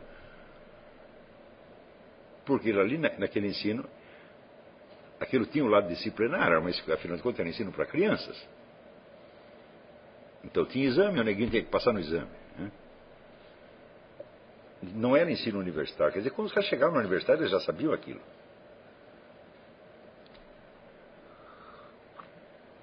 Então isso faz uma diferença brutal. Daí depois eu li o seguinte, que o, quando teve o concurso para provimento de cátedra de filosofia no Brasil, a primeira cátedra que foi na, na USP, o sujeito que ganhou o concurso era o João Cruz Costa. E o João Cruz Costa usava no seu ensino o Manual de Filosofia do Armand Cuvillier, que era um livro para a escola secundária. Hã? E este era o chefe da filosofia USP. Daí eu falei, isso aqui está tudo perdido. Tudo, tudo, tudo, tudo, tudo. Porque quando você chega na universidade, você tem uma imitação do ginásio francês. Então vocês entendem por que, que eu me mantive tão longe dessa instituição? Eu tenho que ficar fora porque eu quero um verdadeiro ensino universitário. Como não existe, eu vou ter que copiar de onde tem e me cercar dos elementos necessários. E quando falhava, quando não encontrava os elementos, fala, bom, então resta a última, a última esperança. Você procura alguém que sabe, você pergunta. Hã? Então isso quer dizer que eu passei a minha vida incomodando pessoas importantes para tirar dúvidas pessoais de estudo. Hum? Não as incomodava tanto quanto as pessoas incomodam a mim hoje. Hum? Quer dizer, em primeiro lugar, eu, se eu ia fazer uma pergunta, eu primeiro estudava o alvo do cara hum, para formular minhas perguntas de maneira que já tivesse um certo interesse para ele. E que eu pudesse aproveitar ao máximo dois minutos de informação que o cara me desse. Quer dizer, eu não ia escrever, por exemplo, sei lá, para o Martin Lings e perguntar que livros eu devo ler. Eu não vou fazer isso. Né? As pessoas fazem isso comigo. Elas não sabem que isso é falta de educação. Né? Então, estão inocentes, de certo modo. Mas que é sacanagem, objetivamente, é, subjetivamente é inocente, mas objetivamente é sacanagem. Tá então, eu vou perguntar ao cara algo que só ele saiba, que seja difícil de saber em outro lugar e que seja pertinente ao que ele está fazendo. Não é isso? Então eu tive, tive muitos conselheiros ao longo da vida. Da maior parte eu nunca vi, só conheci por carta. Né? É, mas isso é a última, a, a, a última esperança. Então, também você pode fazer a sua lista de consultores.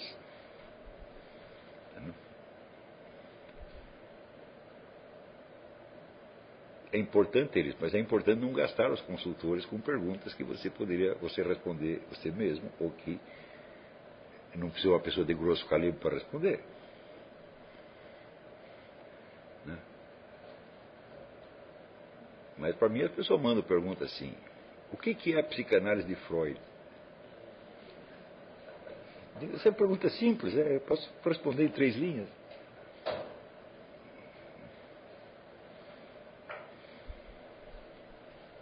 Ou o que, que você acha de Isaac Newton? Quer dizer, as perguntas são disformes e elas revelam o caos cultural brasileiro. Não é isso? Quer dizer, você perguntar, um minutinho só, você ter, fazer perguntas para pessoas mais experientes é uma coisa normal no mundo inteiro, sempre foi. É isso? Mas você não saber que perguntas você deve fazer, né? Você fazer perguntas elementares, que coisa de, de ensino ginasial, sei, sei lá, escreve uma carta para Albert Einstein e diz: Professor, o que é um paralelogramo de forças? Hum? O que são coordenadas cartesianas? né? Não é bonito isso aí? então, isso acontece no Brasil. Quer dizer que é, dizer, é a deformação da mente. Não tem, o pessoal não tem formação nenhuma, não tem educação alguma, eles não sabem onde estão. É então, eu não, claro que eu não vou ficar bravo com as pessoas. Na medida do possível, eu respondo. Quando não dá, não respondo. Diga, qual é a sua pergunta? É, bom, até agora eu percebi que planejamento é essencial. Planejamento é essencial. Planejamento da sua vida intelectual. Exato. E, e o que eu percebo, que tanto no ambiente né, intelectual como até mesmo profissional, isso é, é extremamente deficiente no Brasil. né? E muitos é, acreditam que isso é porque os brasileiros eles não têm essa cultura do planejamento desde de criança, né? desde quando se precisa de é, o ensino de criança, que você comentou agora há pouco, né, de ter, ah, você ensinar crianças a fazer usando gravações. Ah, você acha que para você transpor essa barreira, a única maneira, a única maneira seria tendo a vocação para você correr atrás daquilo que você A única maneira de corrigir isso é fazer isso que nós estamos fazendo aqui. Quer dizer, você primeiro, para você fazer alguma coisa, você precisa ter o, o agente humano e os meios. Então, o que é o agente humano? Como é que você levanta culturalmente o país? Formando uma intelectualidade superior primeiro. Não adianta você tentar, ah, aqui vou fazer um plano para melhorar a educação nacional. Dar uma boa educação para todas as crianças do Brasil. Sim, mas quem vai dar boa educação para as crianças do Brasil? É? Então, primeiro você tem que criar os professores. Depois, como é que nós vamos educar milhares de professores? Não dá. né? Você tem que criar um público culto. Como é que você cria um público culto? Primeiro precisa ter o núcleo de intelectuais. Então, é, é óbvio. Então é exatamente isso que eu estou fazendo aqui. Estou indo pelo único caminho possível. Só, só simplificar um pouco mais a minha pergunta. É, formar essa, esse mapa, isso é uma etapa do planejamento. Sem dúvida, sem dúvida. Como a gente está partindo assim, de uma cultura que é deficiente de planejamento, eu digo assim, para superar essa, essa, essa barreira de criar esse planejamento, ah, seria essencial ter a, a vocação aqui, né, que vai te fazer mover para você. Bom, o que é a vocação? É você querer fazer alguma coisa. Você fazer o que você quer é difícil, mas fazer o que você não quer é muito mais difícil. É? Tá certo? Então, dizer, que, que, que é a... Eu não gosto muito da palavra vocação, porque essa palavra aparece no, no contexto do protestantismo alemão. Né? Quer dizer, é um chamado divino. É isso? Então, e se você já começa assim, você já acredita que você está investido numa missão. Não é? E eu acho que isso falsifica um pouco as coisas. Fala, ninguém me chamou para essa missão, sou eu que estou querendo fazer isso. E se eu for aceito para fazer isso, é uma grande honra para mim. Porque qualquer que seja a tarefa, ela sempre estará acima da nossa capacidade, do nosso mérito, e é uma honra. né? Então não é missão nenhuma, né? eu não sou um profeta, Deus me chamou lá, o fulano vai lá e ensina tal qual coisa para eles. né? Pode ser que Deus tenha chamado, não sei, mas eu sei o que eu quero fazer. né?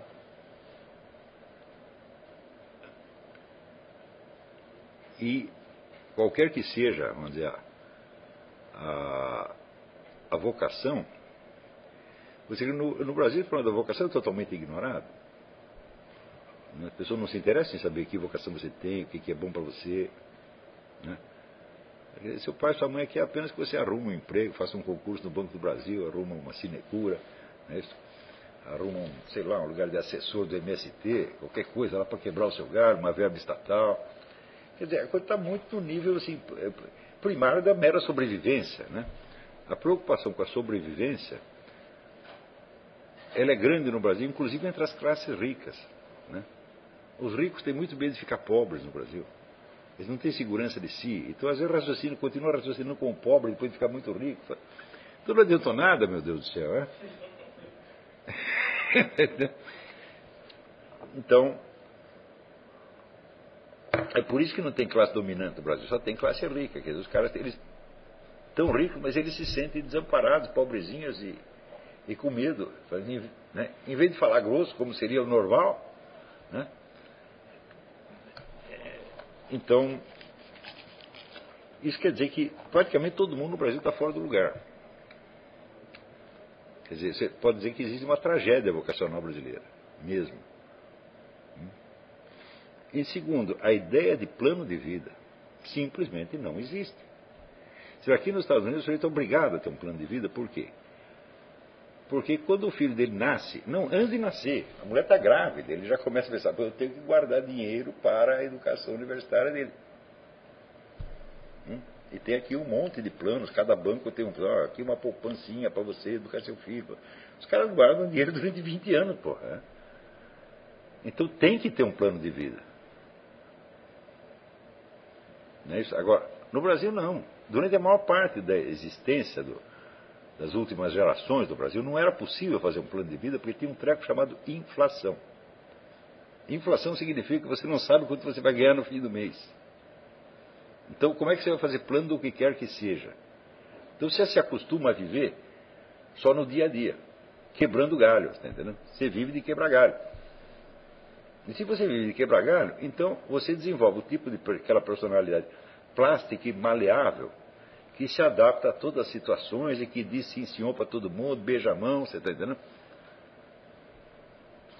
Quer dizer, se acostumou a viver no nível da mera sobrevivência. Então, quando eu percebi isso, eu falei, bom, eu tenho que sair disso. Então, o que, que eu vou fazer? Bom, ou eu ganho um montão de dinheiro, tá certo? E me livro do medo de ficar pobre para sempre, tá? Mas isso não é garantido, porque eu vejo que os ricos também estão com medo. Nada me garante que eu não vou passar da minha coisa. Ou eu perco o medo já. Hum? E dizendo, se eu ficar pobre não vai fazer a menor diferença. Hum? Então, eu tive essa grata satisfação de poder participar de todas as classes sociais. Porque teve época que eu tive muito dinheiro, teve que eu não tinha nada. E eu aprendi a continuar tranquilo, impávido, colosso, no meio disso aí. Isso é uma coisa que eu juro que vocês façam.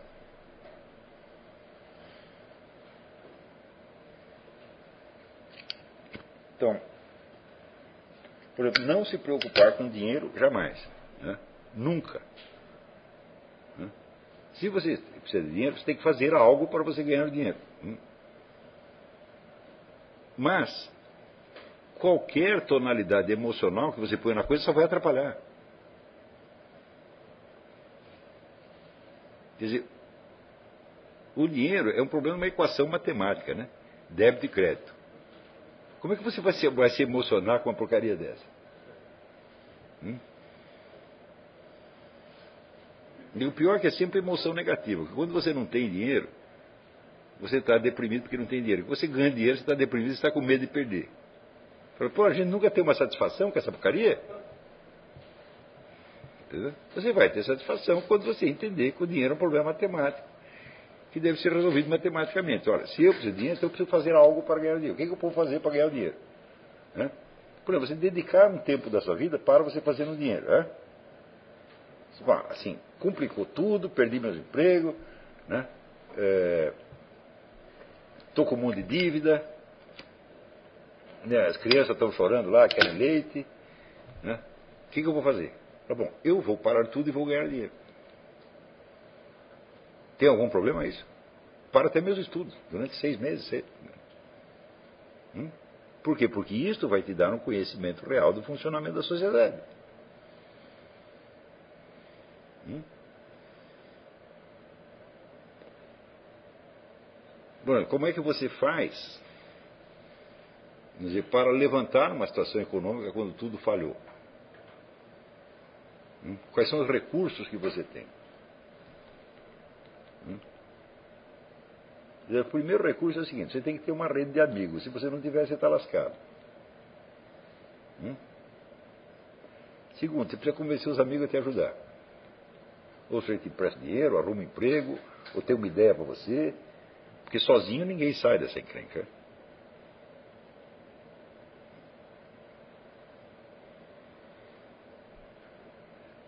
Quantas pessoas você não conhece no Brasil que o pai e a mãe têm dinheiro e dizem, não, mas eu não quero o dinheiro da minha família.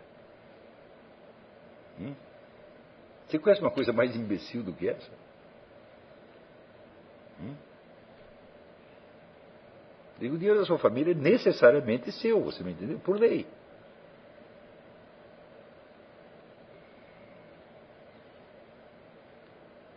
Ou aquele cara assim, que ele é rico, mas ele diz, não, meu filho tem que arrumar um emprego e ganhar o dinheiro por si mesmo. Eu digo, sim, ele vai tomar o emprego do pobre, porra, que sacanagem, em vez de você dar o dinheiro para ele, né?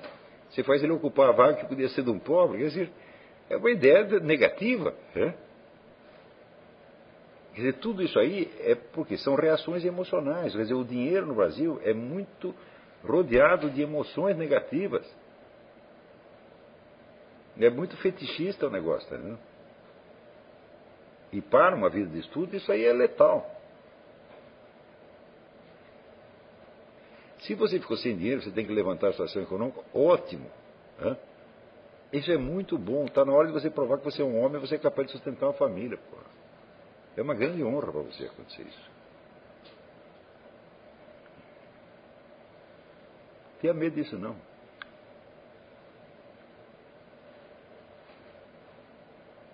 E se tiver que interromper tudo, sabe o que você faz?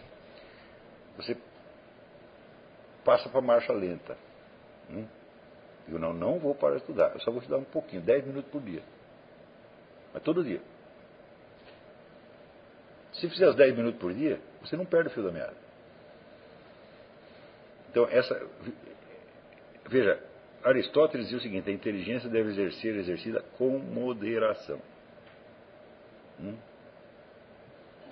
Então, quer dizer, você tem um tempo do dia que você produz, o resto é tempo perdido. Você sabe que na maior parte dos empregos é assim, né? Você tem um horário de 8 horas, você vai trabalhar 3. O resto você vai encebar, tomar cafezinho, conversar, etc, etc. Não é assim? Então por que, que não fica logo às três, porra? Você chega aqui três horas, você trabalha desde a hora que você chegou até o último momento. Cala a boca, não toma cafezinho, não fala com ninguém. Seria muito melhor, né?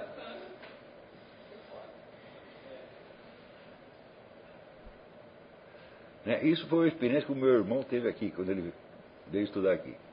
Eles, lá é incrível, as pessoas sentam no, na mesa e elas trabalham. Trabalham, trabalham, trabalham, trabalham, trabalham. De repente todas param e vão tomar um cafezinho. Então ela toma um cafezinho, fala um pouquinho e volta. No Brasil não é assim, né? É tudo misturado.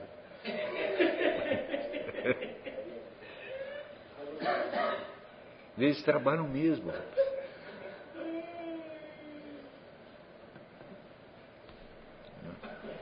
É, é claro que toda existência social tem um certo coeficiente de fingimento. Mas quando for fazer um fingimento, tem que fazer um fingimento consciente e com alguma finalidade prática razoável. Você não pode viver no fingimento. Porque daí se incorpora na estrutura da sua personalidade e você vira um homem de papelão, pô. O fingimento é sobretudo para os inimigos. Entendeu? Por exemplo, você, você, por exemplo, você puxar o saco de uma pessoa que não merece nada, eu digo, só faça isso. Maomé diz o seguinte: só é lícito lisonjear uma pessoa a quem seria lícito matar. Hum? Quer dizer, a lisonja é uma arma né, criminosa. Portanto, você só pode usá-la numa situação onde seria um homicídio justificado. Fora disso, não lisonjei ninguém.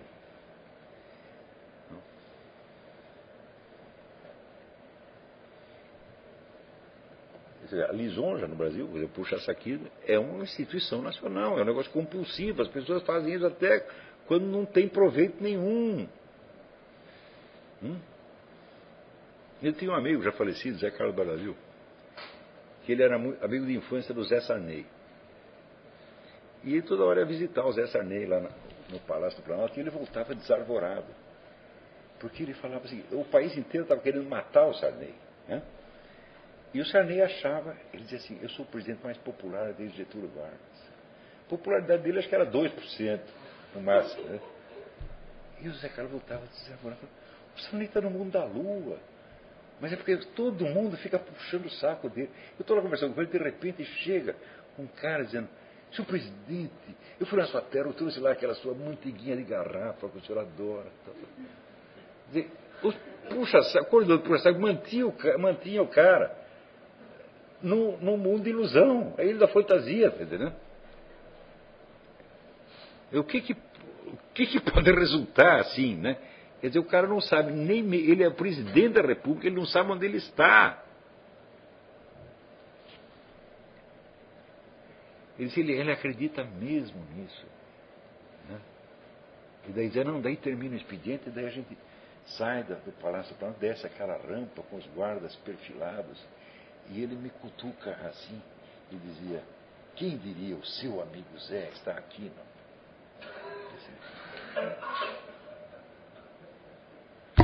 Se o cara está embevecido porque ele chegou à presidência da República, né? Quer dizer, ele não conseguiu se acostumar com a ideia de que era presidente da República. Eu falei, tá bom, então quando você vai começar a exercer essa porcaria? Né? Então, isso aí, assim, no Brasil tudo tem muita eh, tonalidade emocional complicada, né? códigos subjetivos, você não sabe se você está agradando ou desagradando as pessoas. Né? Você leva todo mundo que fica olhando para a cara do outro, será que eu estou agradando? Será que né? Você não sabe, mas o outro também não sabe se ele gosta de você ou não.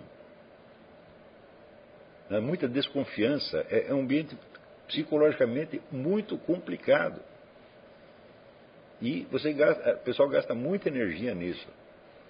Então, vocês, vamos dizer, para vocês darem certo nesse negócio de vida intelectual, vocês têm que se desvencilhar disso logo.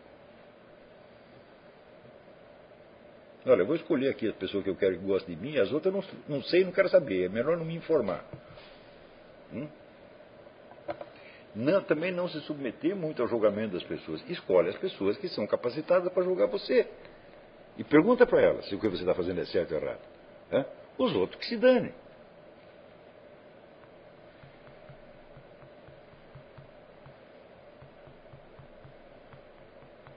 Né? E além disso, tem um treco que chama os Dez Mandamentos, que não falha. Tá? Você não sabe o que fazer, cumpre os Dez Mandamentos. Pô. Nunca vai dar errado.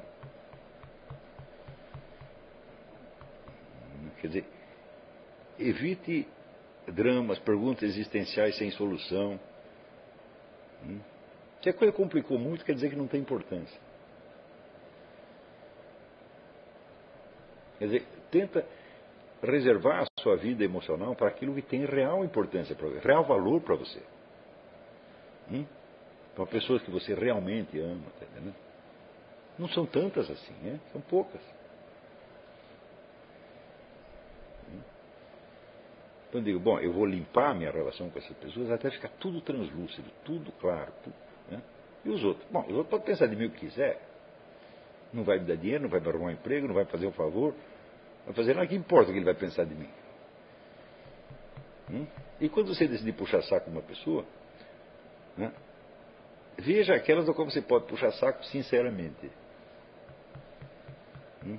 Aquelas que você pode elogiar com sinceridade. Eu não regateio, elogio as pessoas. Né? Inclusive pessoas que me ajudaram muito. Né? Mas não é lisonja, é uma coisa verdadeira.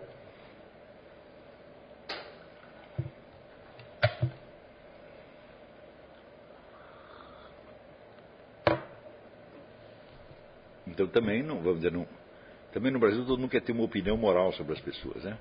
Se o sujeito é bom ou é mau. Eu digo, para quê? Você é Deus no juízo final? É você que vai julgar ele? Não. Então por que você tem que ter, ter uma opinião? Né?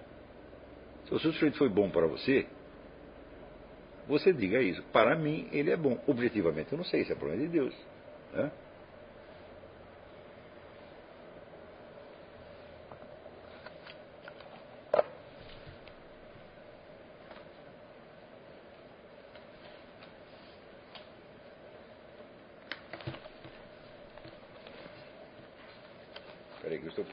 Material didático aqui.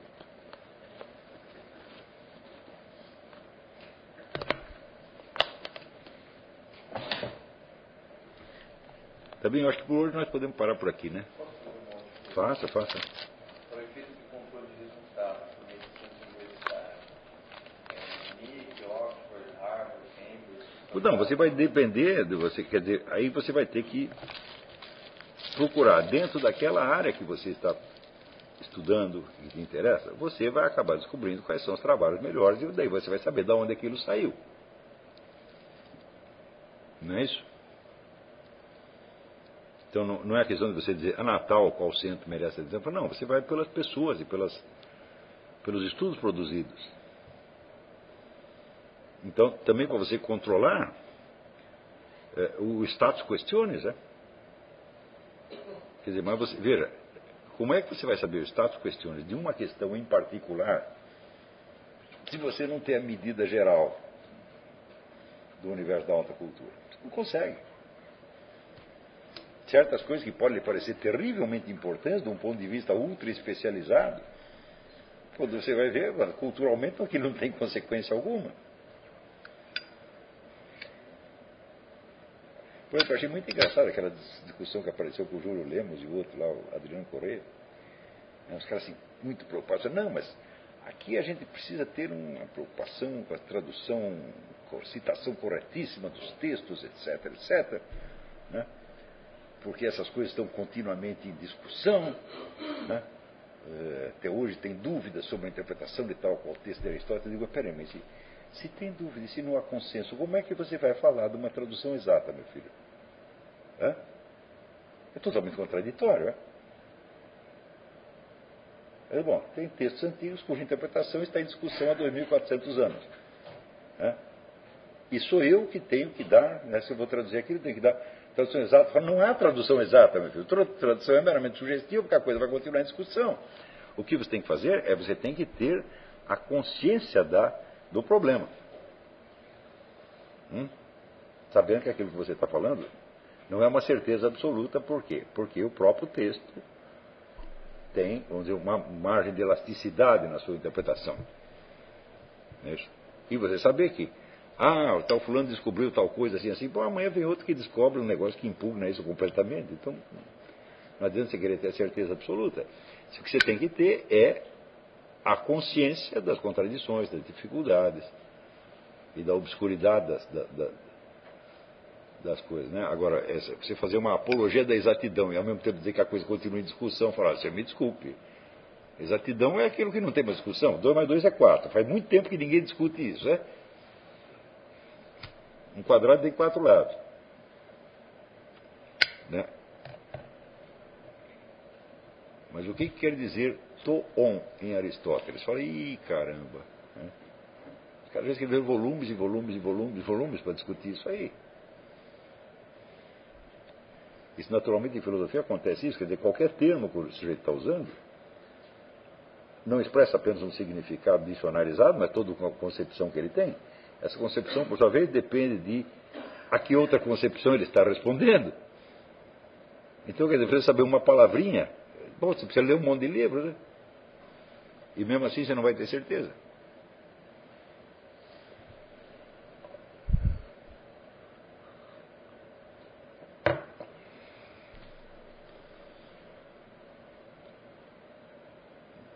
Quer dizer, o sujeito está fazendo uma apologia da precisão nas citações e traduções, no momento em que aquilo mesmo que ele está dizendo é completamente impreciso. Hum?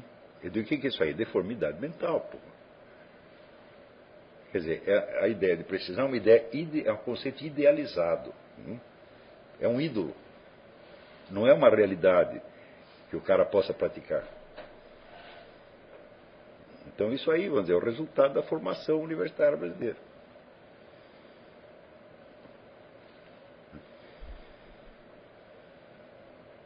Também aquele outro negócio, pô, o cara está falando de filologia grega e latina, mas ele não domina a língua portuguesa. Como é possível isso? Quer dizer, que raio de filólogo é esse? Um filólogo é um cara que domina a língua, não apenas para o seu uso, né? como um escritor, domina apenas para o seu uso, mas ele domina o uso e domina o fundamento científico do uso. Quer dizer, um filólogo tem que ser um super escritor, por assim dizer. Quer dizer, como é que fazem isso? Como é que conseguem produzir este tipo de coisa na universidade brasileira? Então você entende por que, que esse pessoal é tão ciumento e tão inseguro. E por que, que tem tanto espírito de autodefesa corporativa? Porque são pessoas que não têm segurança íntima nenhuma. É tudo homem de papelão faz, vivendo de palhaçada, de fingimento. Né? Então você tem que se defender. É que nem o Obama no, no, no, no debate de ontem, vocês viram? Está lá um cara dizendo, ó, tem aqui um plano de governo, é isso, assim, assim, assim, assim, assim. Né? E tem o outro querendo só se defender, né? livrar a própria cara. Eu digo, a diferença é brutal. Porque o Romney está falando de alguma coisa e o Obama, no fim das contas, está falando apenas da, da imagem que ele quer manter. Então é claro, ele diz, ah, o Romney passou em cima dele como um trator. Sim, é claro, porque o Romney está pensando em um problema e ele está pensando em dois. Isso é difícil, é?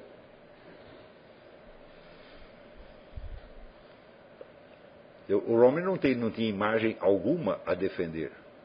Ele tem que defender o seu projeto de governo. E o outro tem que defender, na verdade, três coisas. Ele tem que defender um governo fracassado, um projeto e a imagem dele mesmo. Fala, pô, isso é muito difícil, ele vai se atrapalhar. Quer dizer, não tem, o cara não tem objetividade na ação, você está entendendo? E se você vive de fingimento, então você vai ser sempre assim. Quer dizer, o fingimento funciona durante algum tempo, mas depois ele começa a falhar. Porque se torna complicado, está entendendo? Quer dizer, é isso que dizia o Gurdjieff. Né? Ninguém é inteligente o suficiente para ser um mentiroso eficaz.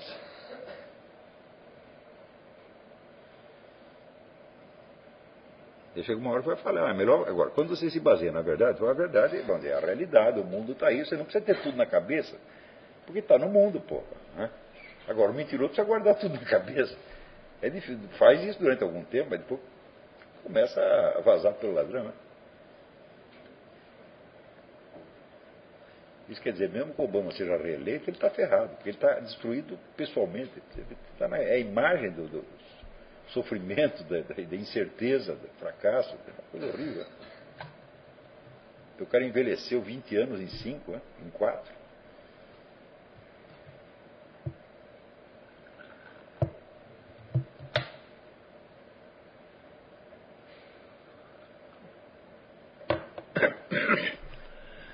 Então, mas isso aqui é um personagem, vou dizer, mas no Brasil isso é endêmico, né? Todo mundo é assim.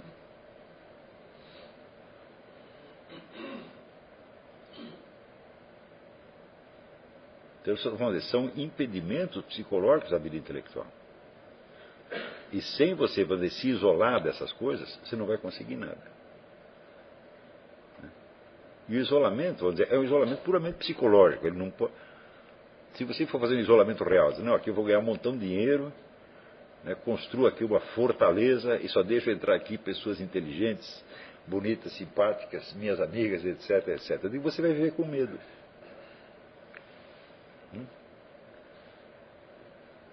Agora, psicologicamente, diz, bom, eu posso estar aqui pobre, pelado, solto no meio da rua, não quero nem saber. Entendeu? Fala assim, você acredita em Deus? É? Então você faça dele o seu único juiz. E nem mesmo juiz, porque você pede, tem uma oração que você pede para Jesus não ser seu juiz, mas ser o Salvador. Falou, não quero nem que você me julgue, nem você. É? Quanto mais os outros, porra. Né?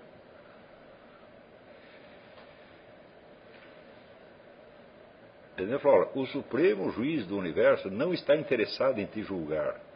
Ele está interessado em encontrar uma desculpa para te salvar.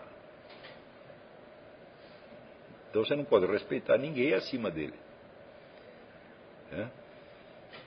E eu sempre parto de um princípio seguinte: eu acho que Deus é mais inteligente do que eu. Né? Eu acho que eu não vou errar nisso aí. Então, então, aquilo que eu entendo, Deus também entende. E ele entende mais. Hum? Então, né, até hoje não houve um caso em que esse critério falhasse.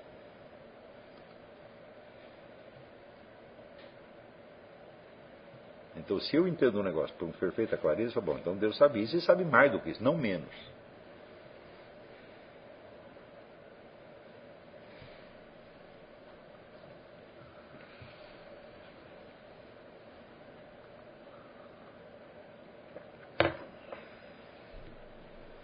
também a, vida religiosa das pessoas no Brasil também é um bicho de sete cabeças, meu Deus do céu. É só sofrimento, só horrores. é remorsos, acusações, ficar fiscalizando os outros para ver se eles pecaram. Dá muito trabalho isso, gente.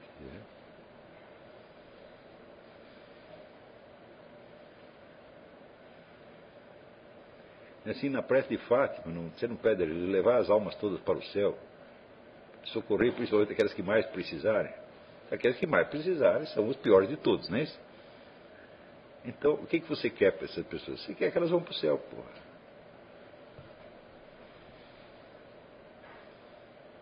O que, que você pode fazer para que elas vão para o céu? Você só pode orar por elas, não dá para você fazer mais nada. Você não vai corrigi-las, você não vai sair com a varinha de marmelo, botando elas né, para andar na linha, porque você também não sabe qual é a linha. Então, é curioso que tudo está aí, vamos dizer, esse miolo do cristianismo simplifica, simplifica enormemente a vida. Né? Mas também é aquilo que eu digo, falo, bom, eu digo para os caras ir na igreja, confessar, comungar e sair correndo. Né? Eu não falo com o padre, não. O padre vai botar um monte de minhoca na sua cabeça. Né? E às vezes o cara fala, lá falou tal coisa, o padre falou outra. Eu digo, muito bem, o padre tem autoridade da igreja. Né? Só que é o seguinte, ele sabe fazer o que eu estou fazendo? Ele sabe resolver o problema que eu estou resolvendo? Não. Então nisso aqui ele não tem autoridade nenhuma.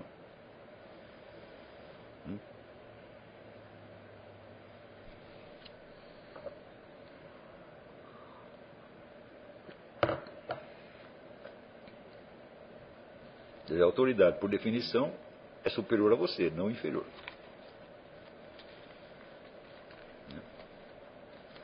E você não pode esquecer, mas é que a autoridade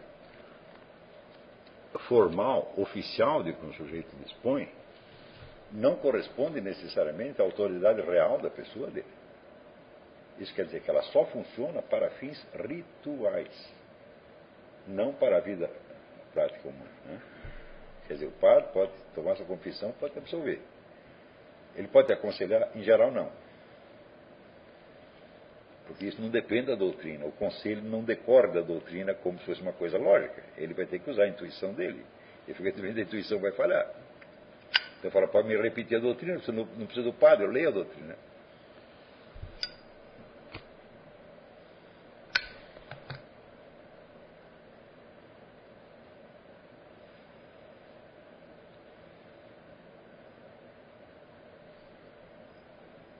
Isso? Então, outra coisa, se você é, você pode buscar um aconselhamento, uma coisa assim, de, bom, se você tiver uma neurose, problema psicológico grave, você pode né, e deve.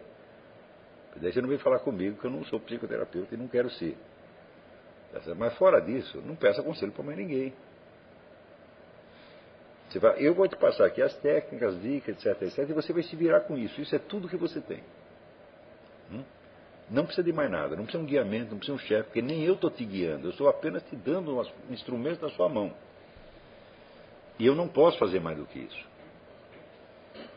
Está entendendo? Se eu pudesse fazer mais do que isso, eu precisaria introduzir nestes cursos e no seminário de filosofia um elemento disciplinar. Que eu já expliquei para vocês que não funciona nessas coisas. Você não vai encontrar nenhum grande ensinamento, nenhum grande modelo de florescimento intelectual baseado em disciplina. A gente estava conversando ontem com o Silvio, falou, ah, você pega aquele grupo do Max Weber, era apenas um grupo de amigos, você estava lá, abriu a garrafa de vinho e ficava falando. Tinha disciplina nenhuma, não tinha chefe. É assim que se faz. No Rio de Janeiro, nós fizemos, fiz com os alunos meus uma pesquisa sobre os intelectuais que entraram em ação, que entraram no cenário brasileiro nos anos 30, que foi uma época de um brilho excepcional. E, sabendo que não existia ensino universitário, nem coisa nenhuma, nós perguntamos para ele como vocês aprenderam. E a resposta era unânime: contatos pessoais, amizades.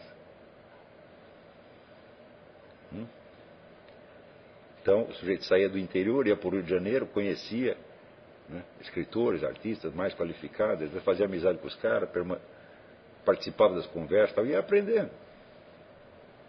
Quer dizer, sabia comparar aquilo que ele estava fazendo com o que outros estavam fazendo e manter o nível.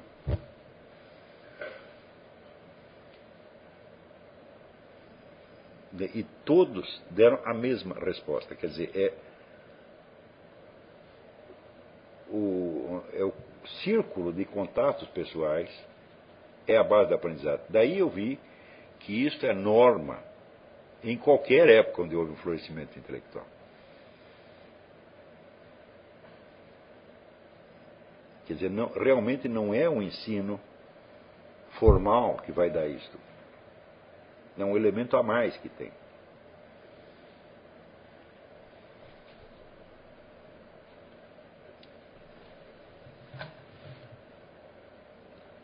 Então, aqui nós não podemos nem ser, vamos dizer, uma escola no sentido disciplinar da coisa, e também não podemos ser um, um círculo de amigos apenas.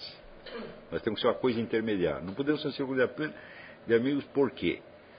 Porque vocês não têm o meu nível de conhecimento e de experiência. Hum? Então, e estão separados de mim por um fator idade. Eu tenho 30 anos, no mínimo 30 anos a mais do que vocês. Então não dá, não é a convivência é, igual, por assim dizer. Mas também não é uma hierarquia disciplinar. Nós temos que fazer um, um meio a meio, uma tensão. E eu ainda estou aprendendo como é que se administra isso. Cada dia aprendo mais um pouquinho.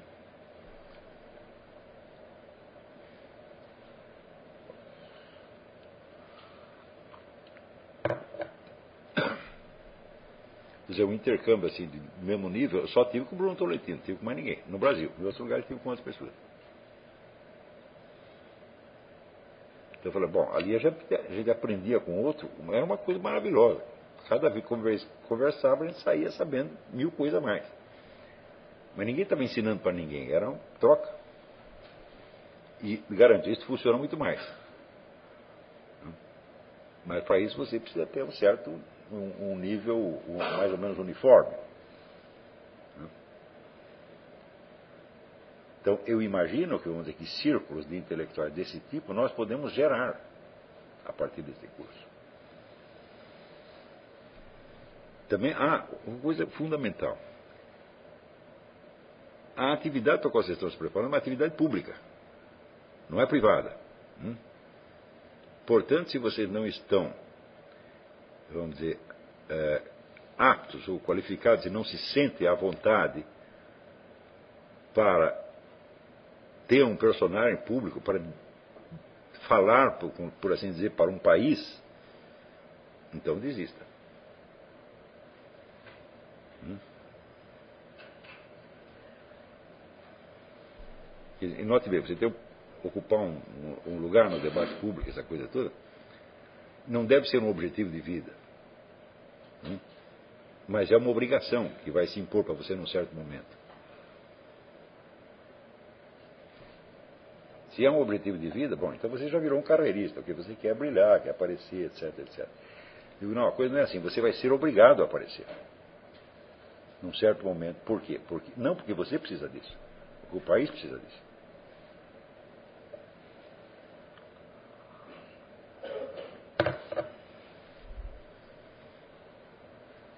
Então também significa o seguinte, não é para ter pressa de fazer isso, mas num certo momento isso vai acontecer.